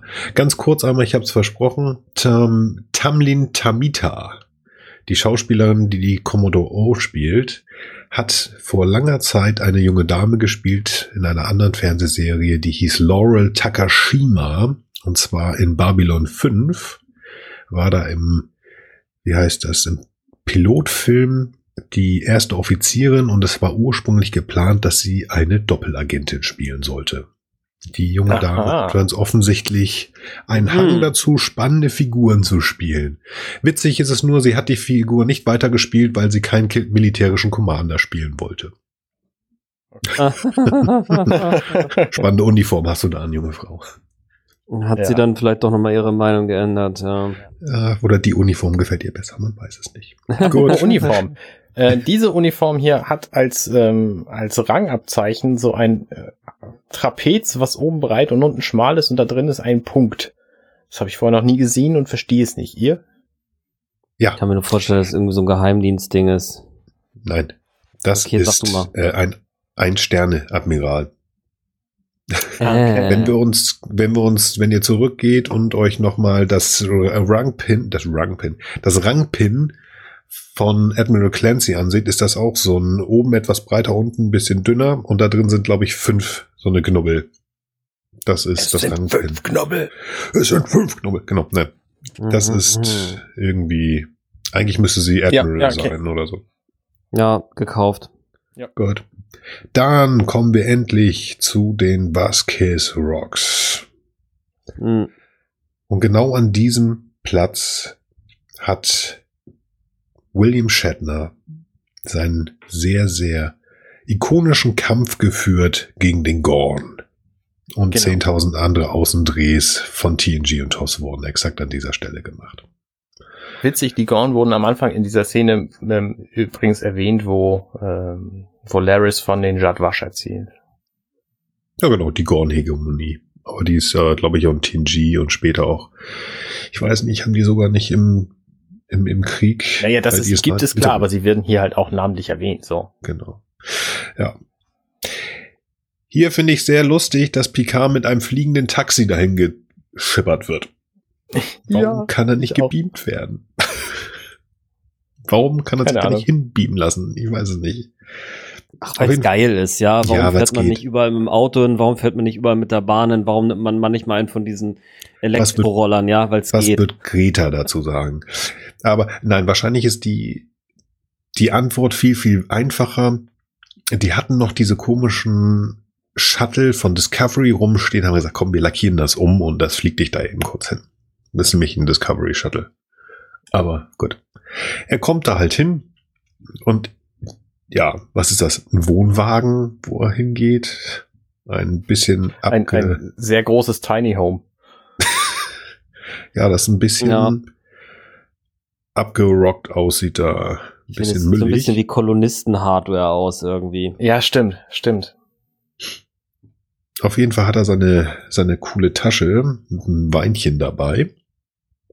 Und er kommt noch nicht mal an die Treppe ran und dann kommt halt schon Raffi Musiker heraus. Und sie begrüßt ihn nicht mit offenen Armen, sondern mit gezückter Knarre. Finde ich super. Finde ich super. Ich auch. Es ist einfach so, sagen sie ihrem Chauffeur, er kann sie gleich wieder abholen. Trio. Ist die geilste Szene auf jeden Fall, finde ich. Die ist Mhm. echt cool. Die ist echt sehr, sehr cool. Und äh, egal, was sie mir sagen, ähm, das interessiert mich nicht. Okay, dann gehe ich. Ach, übrigens. Und er erzählt seine kleine Theorie mit Ja, den Romulanern. Super. Und die Reaktion darauf ist köstlich. Sie fragt nicht, sie hinterfragt nicht, sondern fragt einfach nur, ist das ein 86er Wein? Bombe. Genau. Damit hat er sie. Sehr, sehr cool. Sehr, sehr cool. Sie spielt das auch wirklich gut, die Misha Hurt. Dieses Gesicht, das sie zeigt, als er sagt, ja, das ist ein 86er. Verdammt nochmal, verdammt, er hat mich. Scheiße. Mhm. Finde ich super. Ja. Echt, echt sehr, sehr klasse. Ja. Ich finde super der, den Moment, wo sie quasi ähm, ihren Becher leert für diesen Wein. Das Mhm. zeigt so, so einfach sehr Ja. plakativ. Zum einen, offensichtlich Komm geht's her. ihr gut. Ne? Sie wohnt zwar mitten in der Wüste, aber Wasser ist offenbar kein Problem, dass sie das irgendwie retten müsste oder so. Und zum anderen, ähm, ja, okay, ich bin bereit, ich nehme an, was du mir mitbringst. Ja, sehe ich auch so, ja. Und in dem Moment dreht er sich ja rum, also er checkt das auch sofort. Ja. Ja, Er hat finde sie ich ja auch absolut gut- kna klasse. Er hat sie ja gut geködert. Also ganz offensichtlich ist sie ja an diesen Verschwörungstheorien Romulaner auf der Erde sehr interessiert. Und ganz offensichtlich ist sie im guten Tropfen nicht abgeneigt.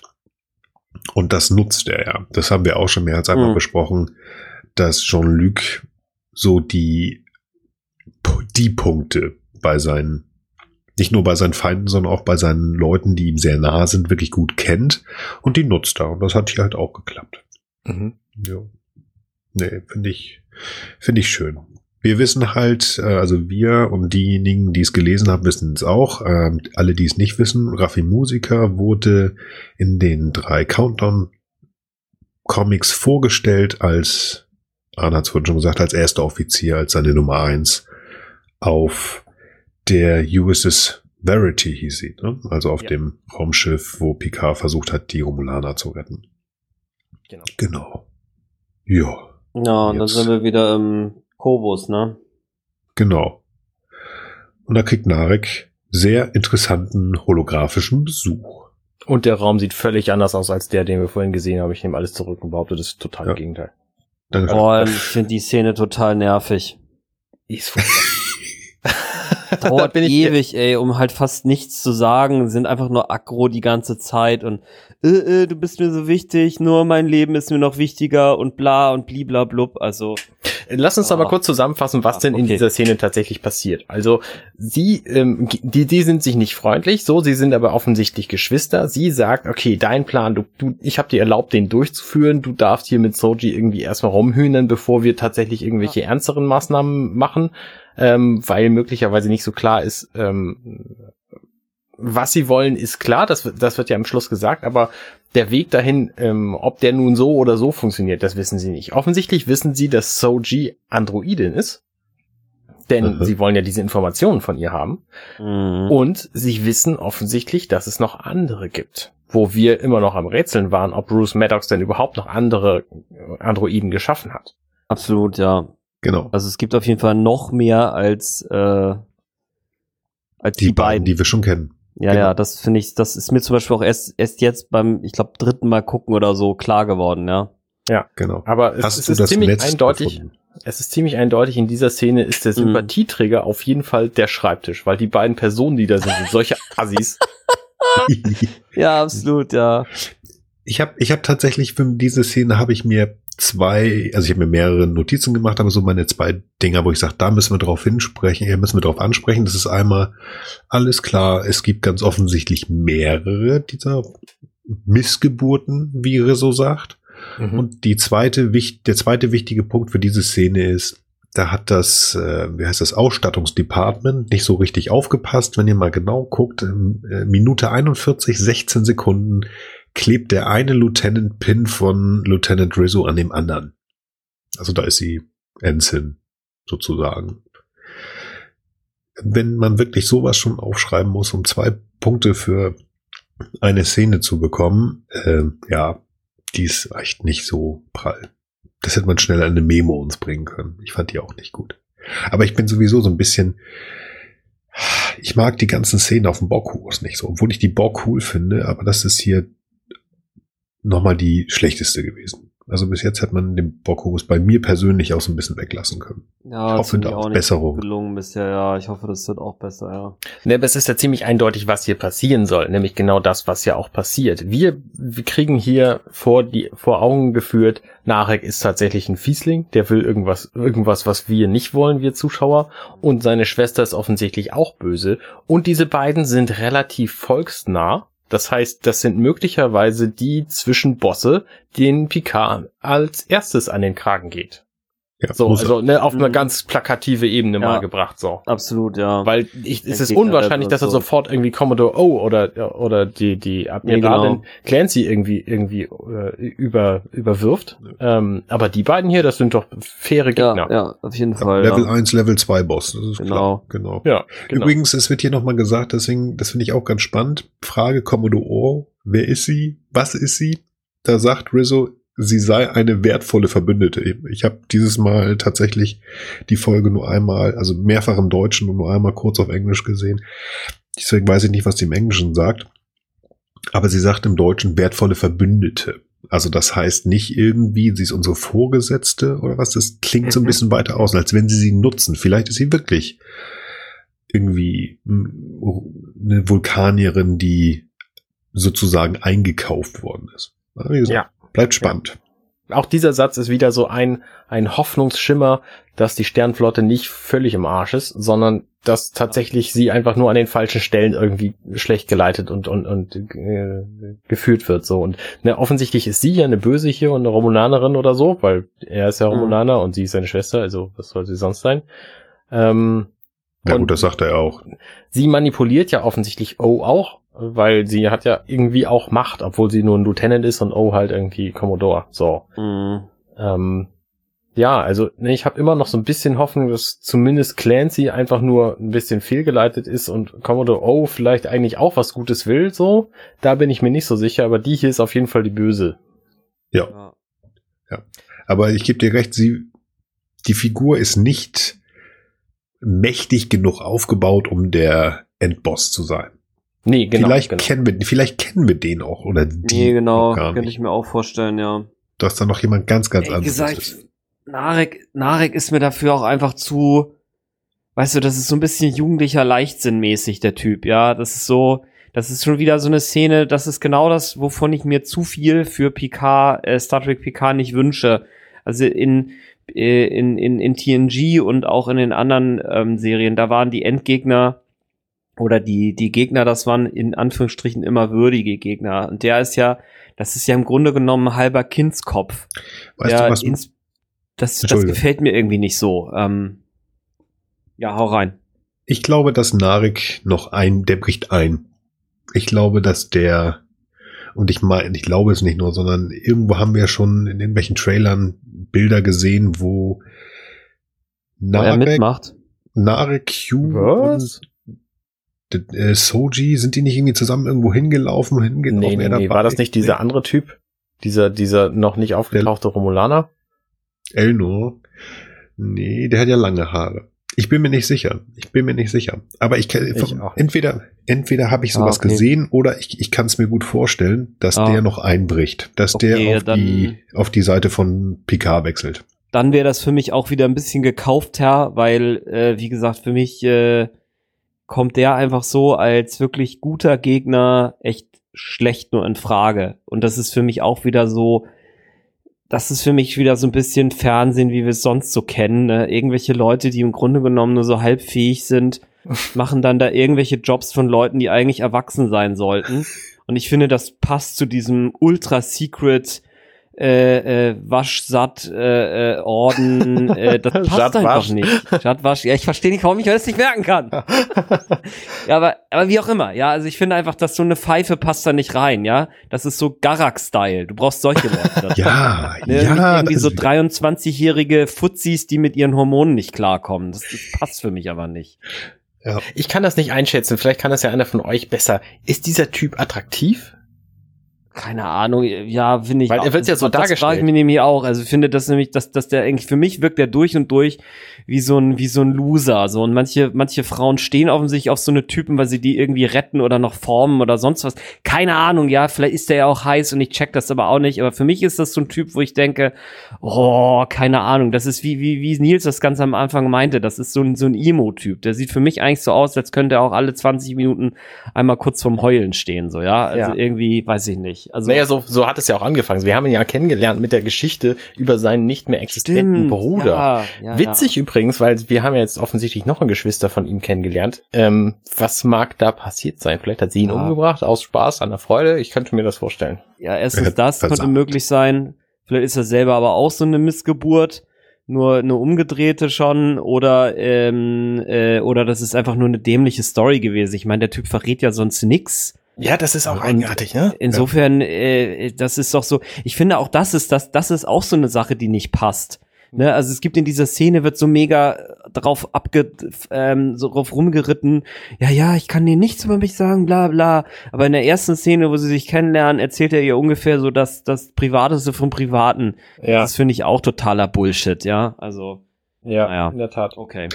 Um, um auf die Frage von dir zu kommen, Arne. Ich bin da auch, ich, habe halt meine Frau, ne? Also ich weiß es nicht so, was, was, welche Männer attraktiv sind. Ich fand einen Sean Connery Anfang der 90er attrakt, äh, attraktiv. Attraktiv. Anfang seiner 90er oder? Nein, Anfang der 90er, als, als Captain Marco Ramius, das war seine Rolle. Da hätte ich gesagt, oh hier, ich lass alles fallen. Jetzt werde ich ähm, homosexuell, gerne. Nein, also das weiß ich nicht. Aber da kann ich gerne mal auf das verweisen, was Sarah gesagt hat. Der ist nicht hübsch. Warum finden die beide den so geil? Der ist doof. Okay. Also im übertragenen Sinne. Sie hat es ein bisschen anders ausgedrückt. Sie fand den absolut nicht. Aber du, keine Ahnung, wenn ich mir so manches Instagram-Phänomen angucke oder davon höre, Ja, weiß man heutzutage auch nicht mehr, was hip in toll ist oder auch nicht. Keine Ahnung. Ja, ich denke schon, dass der so sehr, pa- der passt so in so ein Stereotyp rein, der glaube ich schon heiß ist. Also nehme ich jetzt einfach mal an, so, ja. Ja, denke denke ich halt auch. Also, ähm, und, und nicht jeder findet ja alle, alle toll, ja. Also ich finde jetzt auch nicht alle Schauspielerinnen hier, hier äh, mega Bombe so und ich wette aber, dass das schon so ein bisschen auch danach ausgesucht ist, dass man halt sagt, so ja, okay, zu dem Zuschauertyp äh, passt vielleicht der und der oder die und die und ja, wir stehen halt nicht auf Narek, so ist es eben. Wir sind ja auch im PK, insofern, was soll's, ne? Wir, wir stehen auf PK, ja. Ja. Nee, ich bin auch eher der, ich bin auch eher der Soji-Typ, ja, also das äh, muss ich schon auch sagen, da, ja. Ja. Also, wenn es danach geht, ne, dann ist auf jeden Fall mein Favorit Ruffy Musiker. Ja. so auch Charme, klasse, das ist ja. irre. Ja, die ist auch klasse. Wo war, wo war die in TNG eigentlich? Richtig, richtig. Das hätten wir, hätten wir gut mal alles so sehen können, was da jetzt in dem Comic nur kurz angerissen ist. ja, ja. Schade, schade. Tja, naja, okay. Ja, und dann ist der Film, äh, Quatsch, der Film, die, Ja. ähm, die, die Staffel, wie Nils es gesagt hat, ist dann auch vorbei. Lieblingsszenen. Gott sei Dank. Die Staffel. Lieblingsszene, wollen wir nicht erst noch mal ein Fazit machen? Ich finde, bei Fazit. den, bei den, wie heißt das, bei den Folgen der neuen Serie, da würde ich mal so sagen, Ja, so, ist klar. ob wir das gut oder Okay. schlecht oder finde ich ganz gut. Würde ich Also auch glatt mit anfangen. Ja, dann fangen wir an. Ähm, ich fand tatsächlich diese Folge schlechter als die erste. Da waren so viele Sachen, die mir irgendwie so ein bisschen komisch vorkamen. Es sind irgendwie irgendwelche Geschichten erfunden worden, die wir eigentlich kennen sollten. Also der Tal Shiar hat jetzt plötzlich so eine Muttergesellschaft, die sagt Wasch, die seit über tausend Jahren Androiden schon haschen, äh, ha hassen. ähm, haschen. komm mal hier, komm mal hier. Ach, deswegen wollen sie die Typen, Ja. ja? Ja, komm, wollen sie komm einfach hier, nur komm mal sich reinziehen, ja? Also das, das fand ich so ein bisschen, ja, keine Ahnung. Ich, ähm, Ah, ich ah. bin auch, auch wenn der Doc cool war, ich bin mir noch nicht so ganz sicher, was die ganze Nummer sollte. Mhm. Ähm, ja, also die erste hat mich ein bisschen mehr gekriegt. Was ich aber sehr, sehr Mhm. cool finde, sie zeigen uns ganz klar nochmal diesen Bruch zwischen Jean-Luc und der Sternflotte. Sie zeigen nochmal viel mehr die, die Detektivstory. Das heißt, ähm, er geht ja, also ihr fand die Szene ja nicht ganz so gut, also ich, ich gebe euch recht, sie ist zu lang, aber er ist ja doch so ein bisschen mehr ähm, wie der Dixon Hill. Er ist in, in Greater Boston, er guckt so ein bisschen, was da passiert ist. Sie machen da ihr CSI, Star Trek. Das Watschen hat mir Spaß gemacht. Es ist eine coole Folge, aber kommt nicht ganz an die erste Folge ran. Nicht schlecht finde ich sie nicht, aber nicht ganz so gut. Frank. Ja, ich finde sie auch nicht schlecht. Ich, äh, ähm, für mich ist das so Setup. Ne, irgendwie wird jetzt irgendwie so Sachen werden vorbereitet, äh, um, um sozusagen nicht jetzt völlig, äh, ihn nicht direkt sozusagen in irgendein Schiff mit der äh, Musiker zu setzen. Für mich ist das zu lang. Ich finde zwar, ähm, ich kann das Dixon Hill Argument verstehen. Für mich ist das nicht so überzeugend umgesetzt. Ich finde, da hätten sie noch mal zwei, drei Haken schlagen können, wo sie vielleicht irgendeiner Vermutung folgen, die sich dann vielleicht noch mal zer, äh, zer, zerwirft oder wo sie sozusagen so ein bisschen so eine Art ähm, äh, äh, Indizienjagd machen, vielleicht auch durch ein paar mehr Orte noch oder so. Das hätte man von mir aus in sieben Minuten schon mal unterbringen können. Und mit der Jurati, das habe ich ja auch schon gesagt, da bin ich auch noch nicht so ganz, äh, immer noch nicht so ganz warm. Ähm, ich finde diese Geschichte mit der mit der mit der Verschwörung innerhalb der äh, der von Starfleet oder so oder die Verschwörung innerhalb der Verschwörung interessant, aber ein bisschen zu kompliziert. Also mir hätte auch schon reich, gereicht, dass der Teil Shiar noch irgendeinen Arm hat, also dass das jetzt noch so eine so eine mystische Backstory hat. Dafür ist es mir auch im Moment noch zu wenig fundiert. Da hätte man sozusagen auch noch eine Folge warten können, das zu offenbaren. Ähm, da ist es dann wieder so ein bisschen äh, mit der mit der Faust durch die Wand irgendwie. Da hätte man auch sagen können, da entdeckt man sozusagen die Details äh, äh ein bisschen später. Ähm, ja, und ich, ich finde es eben doch ein bisschen getragen. Also wie auch du finde ich die erste Folge besser. Ich finde die jetzt auch nicht schlecht. Ähm, ich habe die auch gerne gesehen und ich finde auch, wir erfahren viele Dinge. Aber es ist so, es, es nimmt mich auch nicht so mit. Also es ist schon eher so, es plätschert so ein bisschen dahin. Man ist nicht so gethrilled. Ähm, es kommen die Motive sind nicht neu, ne? Also mit der Kirsten, wir wissen schon, dass das, das, das wir, das ist in dem Fernsehinterview hinlänglich bekannt geworden, was da passiert ist. Also mir gefallen wirklich eigentlich am besten die Szene mit der Musiker und äh, äh, am Anfang mit der Mars-Geschichte, weil wir da erfahren wir irgendwie am allermeisten und das dazwischen ist wirklich so ein bisschen, ja, sie lassen sich so ein bisschen die Würmer aus der Nase ziehen. Arne. Ja. Ähm, das ist eine ganz, ganz klare Sache. Die Folge ist auf jeden Fall schlechter als die erste, denn in dieser Folge, das ist die erste, die allererste Folge von äh, Picard, wo Data nicht mitspielt, also die kann ja nichts taugen. Äh, nein, also äh, ernst gemeint, ich glaube nicht, dass ich sie bewerten will insgesamt, ich mag, ich mag sie, ich mag auch die erste Folge und ich finde das tatsächlich, anders als du, Frank, finde ich das ziemlich gut, dass wir hier am Anfang sofort mit Fragen und äh, Problemen beworfen werden, die wir einfach nicht alle gelöst bekommen. Also, dass die, dass es plötzlich eine, eine Sonderorganisation gibt, die Jadwasch, und dass die möglicherweise hier eine Verschwörung innerhalb der Verschwörung haben, ähm, dass wir über Narek so wenig erfahren. Wer sind diese Leute? Also, warum zum Beispiel kennt er die Naasha Lakumana Destifil so gut? Ähm, mhm. Warum, äh, was, was hat es mit seiner Schwester auf sich? Was wollen die eigentlich so? Wir erfahren immer so kleine Teile, so offensichtlich wollen die ja diese Androiden von, von Bruce Maddox haben, aber aber nichts genaues, so, so klein, also auch die, diese Tatsache, dass Rizzo offensichtlich das, das Team geschickt hat, was am Anfang Dash umgebracht hat, ähm, so, so kleine Erkenntnisse haben wir zwar in dieser Folge, aber es werden schon erheblich mehr Fragen aufgeworfen. Und ich freue mich, dass das tatsächlich so früh passiert, weil ich es immer blöd finde, wenn in so einer Serie irgendwie in der siebten Folge plötzlich der Bösewicht erst auftaucht und wir, wir dann mm, irgendwie ein mm. völlig neues Problem auf den Tisch kriegen. Okay. Ich habe hier das Gefühl, wir sehen schon ungefähr jetzt schon, worauf es ungefähr hinauslaufen könnte. Also äh, ich glaube nicht, dass wir, dass wir irgendwelche noch krassen, krassen Probleme so ab Folge 5 oder so kriegen, ähm, auf die es nicht schon hinausgelaufen ist. Das ist alles irgendwie noch Exposition und dafür ist es, dafür finde ich es okay. Hm. Da hast du recht. Da hast du recht. Ja, das Setting ja, okay. ist gelegt. Ich, ich höre dich, aber mir, mir passt es trotzdem nicht. Ich bleib bei meiner Meinung. Abgesehen davon sind wir natürlich auch immer noch lange nicht auf einem Schiff und wir haben ja. noch keine Crew und also ne, ja, das genau. ist offensichtlich ja. alles noch irgendwie Warum? Irgendwie so, so Weg dahin. Naja, nicht warum, sondern das, das braucht ja. einfach einen Moment. Und irgendwann in Folge mhm. sechs oder acht oder so haben sie dann die komplette Crew endlich zusammen und dann können sie sich zwei, Fol zwei Folgen lang komplett auf das Finale stürzen. So. ja, genau, genau. Das ist meine Befürchtung. Das, da hast du es ganz gut getroffen, Arne. Also. Damit es dann Aber in der ja, Staffel okay. 2 so richtig losgeht. Ja. Ich sag mal so, ich, ich sag mal, es ist natürlich jetzt auch die Erwartungshaltung. Ich meine, das ist jetzt auch, äh, ich will es jetzt auch nicht verschweigen. Wir haben ja nun die Chance gehabt, uns schon die ersten drei Folgen anzuschauen. Und für mich ist es natürlich schon so, ich sitze halt in den Startlöchern und möchte jetzt wissen, wie es verdammt nochmal weitergeht. So. Und, ja. äh, und deswegen ist es für mich tatsächlich schon so, das möchte ich auch nochmal betonen, dass es schon vielleicht diese Erwartungshaltung ist, die mich dazu dieser Bewertung bringt und dass, wenn die Staffel dann mal ganz raus ist und ich sie nochmal in Gänze gucke und vielleicht irgendwann sogar schon Staffel 2 raus ist und ich in Vorbereitung von Staffel 2 dann nochmal diese Staffel 1 gucke, dann glaube ich, finde ich die Folge auch gut. Im Moment bin ich einfach so ein bisschen äh, ungehalten, ja. Also es muss einfach mal, also für mir, es hätte man ein kleines bisschen da noch Gas gegeben werden können auf der einen Seite und auf der anderen Seite vielleicht ein bisschen die massiven Entdeckungen noch ein kleines bisschen warten können. Aber gut, okay, ich ähm, bleib trotzdem bei meiner Bewertung, wie sie jetzt steht und bin mal gespannt, wie sich das noch im Kontext ändert, wenn wir mehr wissen. Das ist schön. Wie gesagt, also bei mir ist es tatsächlich abschließend, es ist halt, wenn überhaupt ein Prozent. Mehr ist es nicht.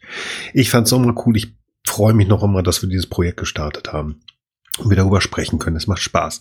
Lieblingsszenen. Arne, möchtest du anfangen?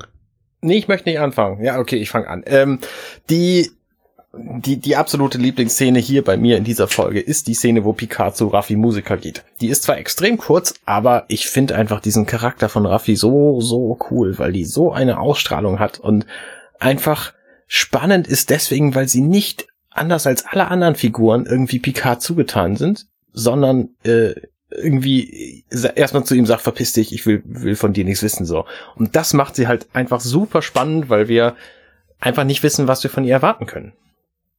Und deswegen ist es meine Lieblingsszene. Schön. Frank. Ja, ich, äh, ich, ich kann da leider nicht umhin und tatsächlich so sagen, dass das äh, auch meine Lieblingsszene ist.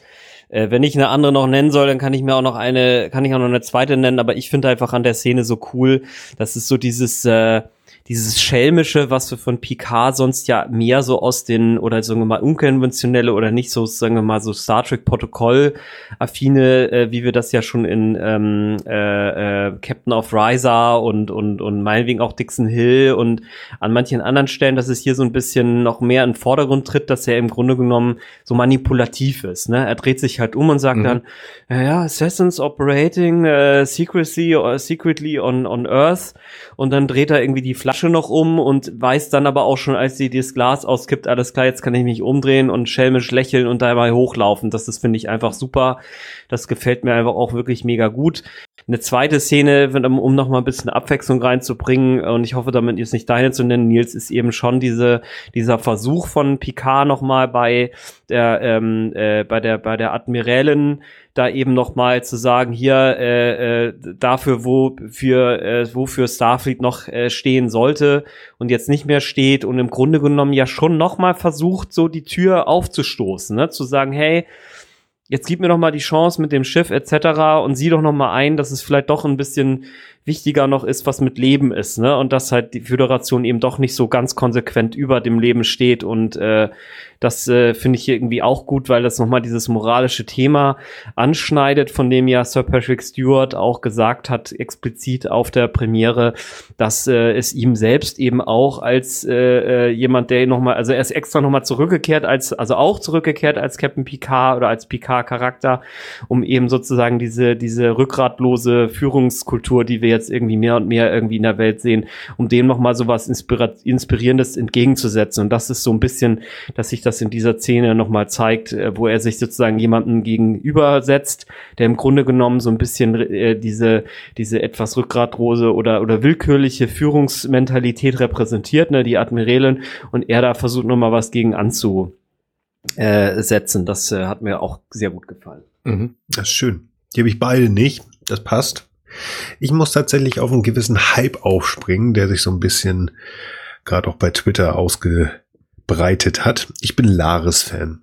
Ich mag die, die Figur. Ich finde die super. Und deswegen war für mich, ich hatte erst gedacht, diese, diese Dixon Hill-Geschichte, nee, aber ich finde diese Szene, wo der Tee zum Bruch geht. Haben sie den Verstand verloren? Werden sie dement? Sie, sie nimmt kein Blatt vor dem Mund. Sie ist unheimlich herzlich in dieser Wut, die sie hat, weil sie Angst davor hat, ich finde das Wort doof, aber ihren Retter zu verlieren, ihren Freund Jean-Luc Picard zu verlieren, der sie und ihren Mann, geliebten Lebenspartner Jabbar und, und sie ähm, gerettet hat, der jetzt auf eine, das muss man sagen, das ist eine völlig bekloppte Idee, die er da hat. Ich gehe jetzt wieder raus, äh, ich gehe hin und ich äh, werde als 9 oder nee, 94-Jähriger nochmal Das ist eine losdackeln bescheuerte Idee, ja. Und diese neue Mhm. ja, ich meine, Frank, du hast es gesagt, ne? Er, er kommt schon ins Pusten, schlimmer als ich gerade, wenn ich jetzt gerade mit meinem Schnöf da irgendwo rumlaufe. Die Treppe kommt da nicht mehr hoch, aber hey, ich mache noch mal hier eine ganz große Verschwörung, wo irgendwie Romulaner, Sag Jadwasch die Föderation drin steckt und irgend ja, genau. Das ist, das ist total geil. Das fand ich super und da hat sie mich mit gehabt und das war, also die, die Lares-Szenen sind für mich absolute, das sind die Leuchten, die finde ich geil. Und Jaban daneben einfach nur dieses Nicken, dieses stoische. Mhm. Finde ich cool, die beiden. Nee, das war so Ah, meins. cool. Schön, schön. Haben wir es wieder Folge? in, in aller Kürze. Bitte? Diese Szene. Oh, schlechteste. Schlechteste, äh, schlechteste Folge. Das- Quatsch. das- Für mich die letzte ungeliebteste Ja, schlechte Szene. hat mich echt genervt, war für mich kein guter Ausklang aus der Folge raus. Mhm. Okay. Aha. Nils? Für mich tatsächlich ähm, alles auf dem Borg, alles auf dem Borg, äh, auf dem Borg-Kubus. Ich, wir haben gewisse Informationen daraus bekommen, ja, aber die Harmonie zwischen den Figuren, die sie aufbauen und auch gerade Narek, die, die nerven mich einfach nur. Mag ich noch nicht. Ich hoffe, dass es besser wird. Okay. Punkt. Ähm, für mich war es die Szene, wo ich einfach überhaupt nicht begriffen habe, was da eigentlich gerade passiert mit, äh, mit Rizzo und Commodore, Commodore O. Weil Ja. dieser Dialog einfach so verschwurbelt und ver ver ja. verworren ist, dass ich einfach nicht begreife, auch beim vierten, fünften Mal gucken, was passiert eigentlich? Was, was erzählen die sich da eigentlich? Was, was, was will eigentlich wer so? Und das stört mich am allermeisten so. Ich finde die Szenen auf dem Borgkubus auch alle irgendwie nicht so, nicht so spannend. Ähm, aber diese Szene, da- das stört mich halt tatsächlich, dass ich einfach nicht weiß, was, was hat denn dieser Satz eigentlich jetzt zu bedeuten? Also wenn mir das irgendjemand von unseren Hörern erklären kann, ich bin da sehr, sehr äh, äh, wild auf. Da hatte ich auch Antwort. gerne Theorien zu, ja. Und ähm, ja, ich finde auch so generell jetzt, äh, gerade wo es auch, wo es auch nochmal sagt mit dem Borg-Kubus, ich finde auch die Diskrepanz zwischen dem Informationsniveau, das wir jetzt schon über diese verschachtelten Organisationen haben auf der einen Seite und dem, was sie denn nun Herrgott nochmal auf dem Kubus treiben, das geht mir einfach auch irgendwie auf den Keks. Also was, was, was, was, was passiert denn da nun genau? Äh, also auf der einen Seite, okay, sie wollen da irgendwie dieses Zeug da wieder gewinnen, also diese Artefakte oder diese, diese Implantate. Geht's jetzt darum? Oder, oder äh, äh, geht's jetzt doch um die Drohnen? Oder keine Ahnung. Ich meine, auf der anderen Seite ist das natürlich auch ein, äh, vielleicht ist das auch eins der Geheimnisse. Also da möchte ich dann vielleicht auch mich nochmal wieder ein bisschen zurücknehmen, weil auf der anderen Seite hatte ich mir auch gewünscht, noch ein paar Dinge zu entdecken. Vielleicht ist es auch das, ja. Dann muss ich mich eben daran gewöhnen, dass äh, es jetzt quasi nicht um die personelle Zusammensetzung mehr geht. Die wissen wir dann jetzt irgendwie schon oder zumindest um wen es wahrscheinlich da jetzt institutionell geht. Aber wir wissen halt nicht genau, was die eigentlich vorhaben und wie das alles zusammenhängt. Okay, ich glaube, nachdem ich mir das jetzt selber so erklärt habe, passt das vielleicht irgendwie doch. Ich finde es aber trotzdem auch blöd. Also ich finde auch die Beleuchtung passt mir irgendwie nicht und und und was die da genau machen und was Soji da jetzt soll. Also das ist, ich, ich weiß es nicht. Also ja, Ja. ja, aber das ist ja Viele eine der Fragen. Fragen Ja, der Serie, schon, was Soji da soll, so. Genau. Ja, genau. Das wollte Ich wollte es ja gerade sagen. Viele, viele Fragen. Aber wir haben ja Gott sei Dank noch acht Folgen, wo bestimmt noch viel, viel mehr Fragen kommen und hoffentlich auch ein paar Ja, Antworten. Und vor allem, Aber wir sind ich möchte mal einen, Mutes. einen relativierenden Satz sagen. Ärger muss nämlich aus meiner Sicht auch nicht immer bedeuten, dass es halt schlecht ist. Manchmal ist es ja auch irgendwie gerade das, was einen dann halt wurmt. Und äh, ich glaube, für mich ist es so, dass neben dem, dass es mir tatsächlich jetzt ganz effektiv auch nicht gefällt, ne, Beleuchtung, äh, Stimmung etc., ist es schon auch dieses so, was passiert denn da jetzt? Ne, also sozusagen, äh, ja. Ja, das ist halt das Ja. Problem, dass Ja, wir es ja. nicht mehr gewohnt sind, ja. eine Woche zu warten. Wir kennen halt nur Ja. diese Binge-Geschichten. Ne? Ich muss jetzt, Ja. ich kann jetzt direkt weitergucken. Ähm, Sarah und ich haben das jetzt gerade, Staffel 6, The Blacklist, haben wir, glaube ich, in sechs oder sieben. Tagen durchgebinged bei 22 Folgen. Das kennen wir nicht mehr, eine Woche zu warten. Das ist, ich meine, selbst Mhm. bei Discovery, doch, da war es auch Ja. wöchentlich, aber wer hat da schon geguckt? ähm, da Ja, war's alles klar. Nee, wunderbar. In aller Kürze haben wir es wieder geschafft, die zweite Folge zu besprechen. Ja. Finde ich sehr schön, hat mir wieder sehr viel Spaß gemacht, auch wenn ich ein bisschen Technikprobleme hatte, das wird Arne bestimmt super richten. Was für Technikprobleme, Und ich da hoffe- hat keiner was von mitgekriegt. Nur, das war mal wieder ein halber Arbeitstag hier. Die Technikprobleme mit, mit meiner, mit meiner Nase, meine ich. Na, du wirst das natürlich noch schön umpinschen und machen und tun, dass ich klich so klinge wie so ein kleiner Mensch, der, dem die Nase weggedrückt wurde. Nein, wunderbar. Es hat mir wieder sehr viel Spaß gemacht, mit euch das zu besprechen. Ich freue mich, dass ihr zugehört habt und äh, gerade auch mich mit der komischen Nase, Nasenstimme gehört, zugehört habt, doch über ja, zweieinhalb, zwei, dreiviertel Stunden. Ich hoffe, dass es in zwei Wochen wieder besser wird. Bis dahin danke ich noch einmal ganz, ganz doll euch fürs Zuhören, euch fürs Mitsprechen.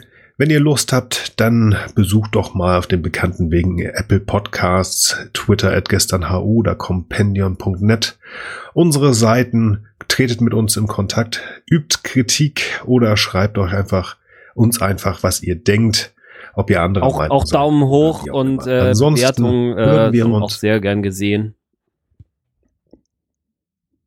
Genau, auf jeden Fall sehr gerne.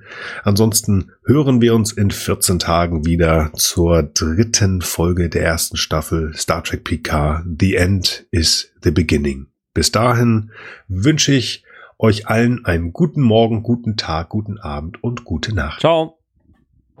Ciao, ciao.